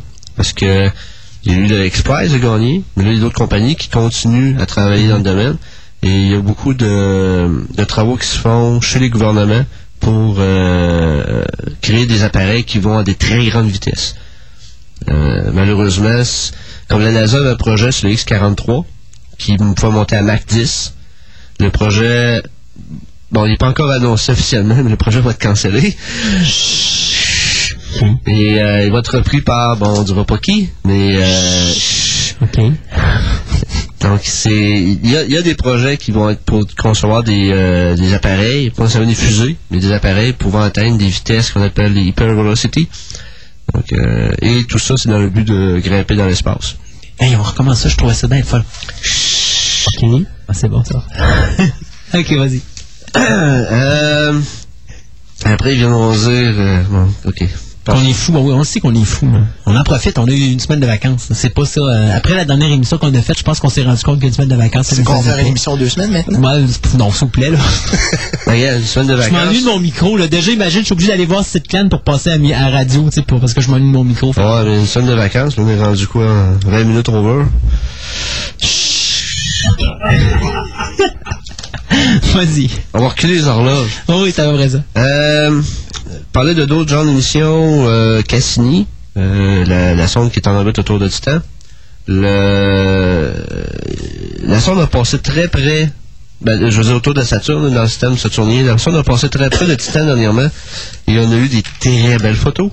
Et ça prépare justement au, à l'émission Huygens qui va, euh, la capsule va être éjectée de la sonde principale le 25 décembre pour aller s'écraser ou atterrir, peu- dépendamment des conditions, sur le Titan, qui est un satellite du euh, système Saturne.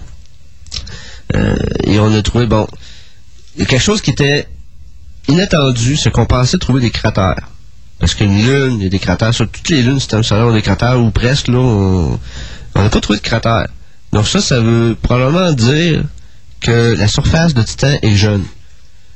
Bon, ça veut dire quoi? Ça, se- ça, ça se traduit en termes géologiques, jeune par est actif. Il y a probablement des volcans, puis il y a des mouvements tectoniques et tout ça, donc les cratères disparaissent à la longue, un peu comme sur Terre. C'est très intéressant d'un certain point de vue parce que il pourrait avoir des choses encore plus surprenantes lorsqu'on va mettre le pied là-dessus. Ben, lorsqu'on va notre robot va mettre le pied là-dessus. Donc, euh, vraiment, au mois de janvier, on va avoir des belles surprises. On va juste espérer qu'il n'arrivera pas euh, aux sondes distant qu'est-ce qui est arrivé avec toutes les sondes qu'il a envoyées sur Mars. Sans ça, ça va en prendre 5-6 avant que ça commence à avoir des résultats. Euh, ouais, surtout que là, tu t'es allé très très très loin, là. Ben, c'est pour envoyer quelque chose. Donc, euh, ça, ça va pas être, c'est, c'est euh, très intéressant de, de, de suivre ça. Bon, j'ai-tu une émission en mois de décembre? Ça fait dessus, euh, Je ne sais pas, on regardera ça tantôt. parce que sinon, ça va... on regardera ça tantôt. Ah, ok. Si tu veux combien? Non, on regardera ça tantôt. OK. Euh... Beaucoup, là.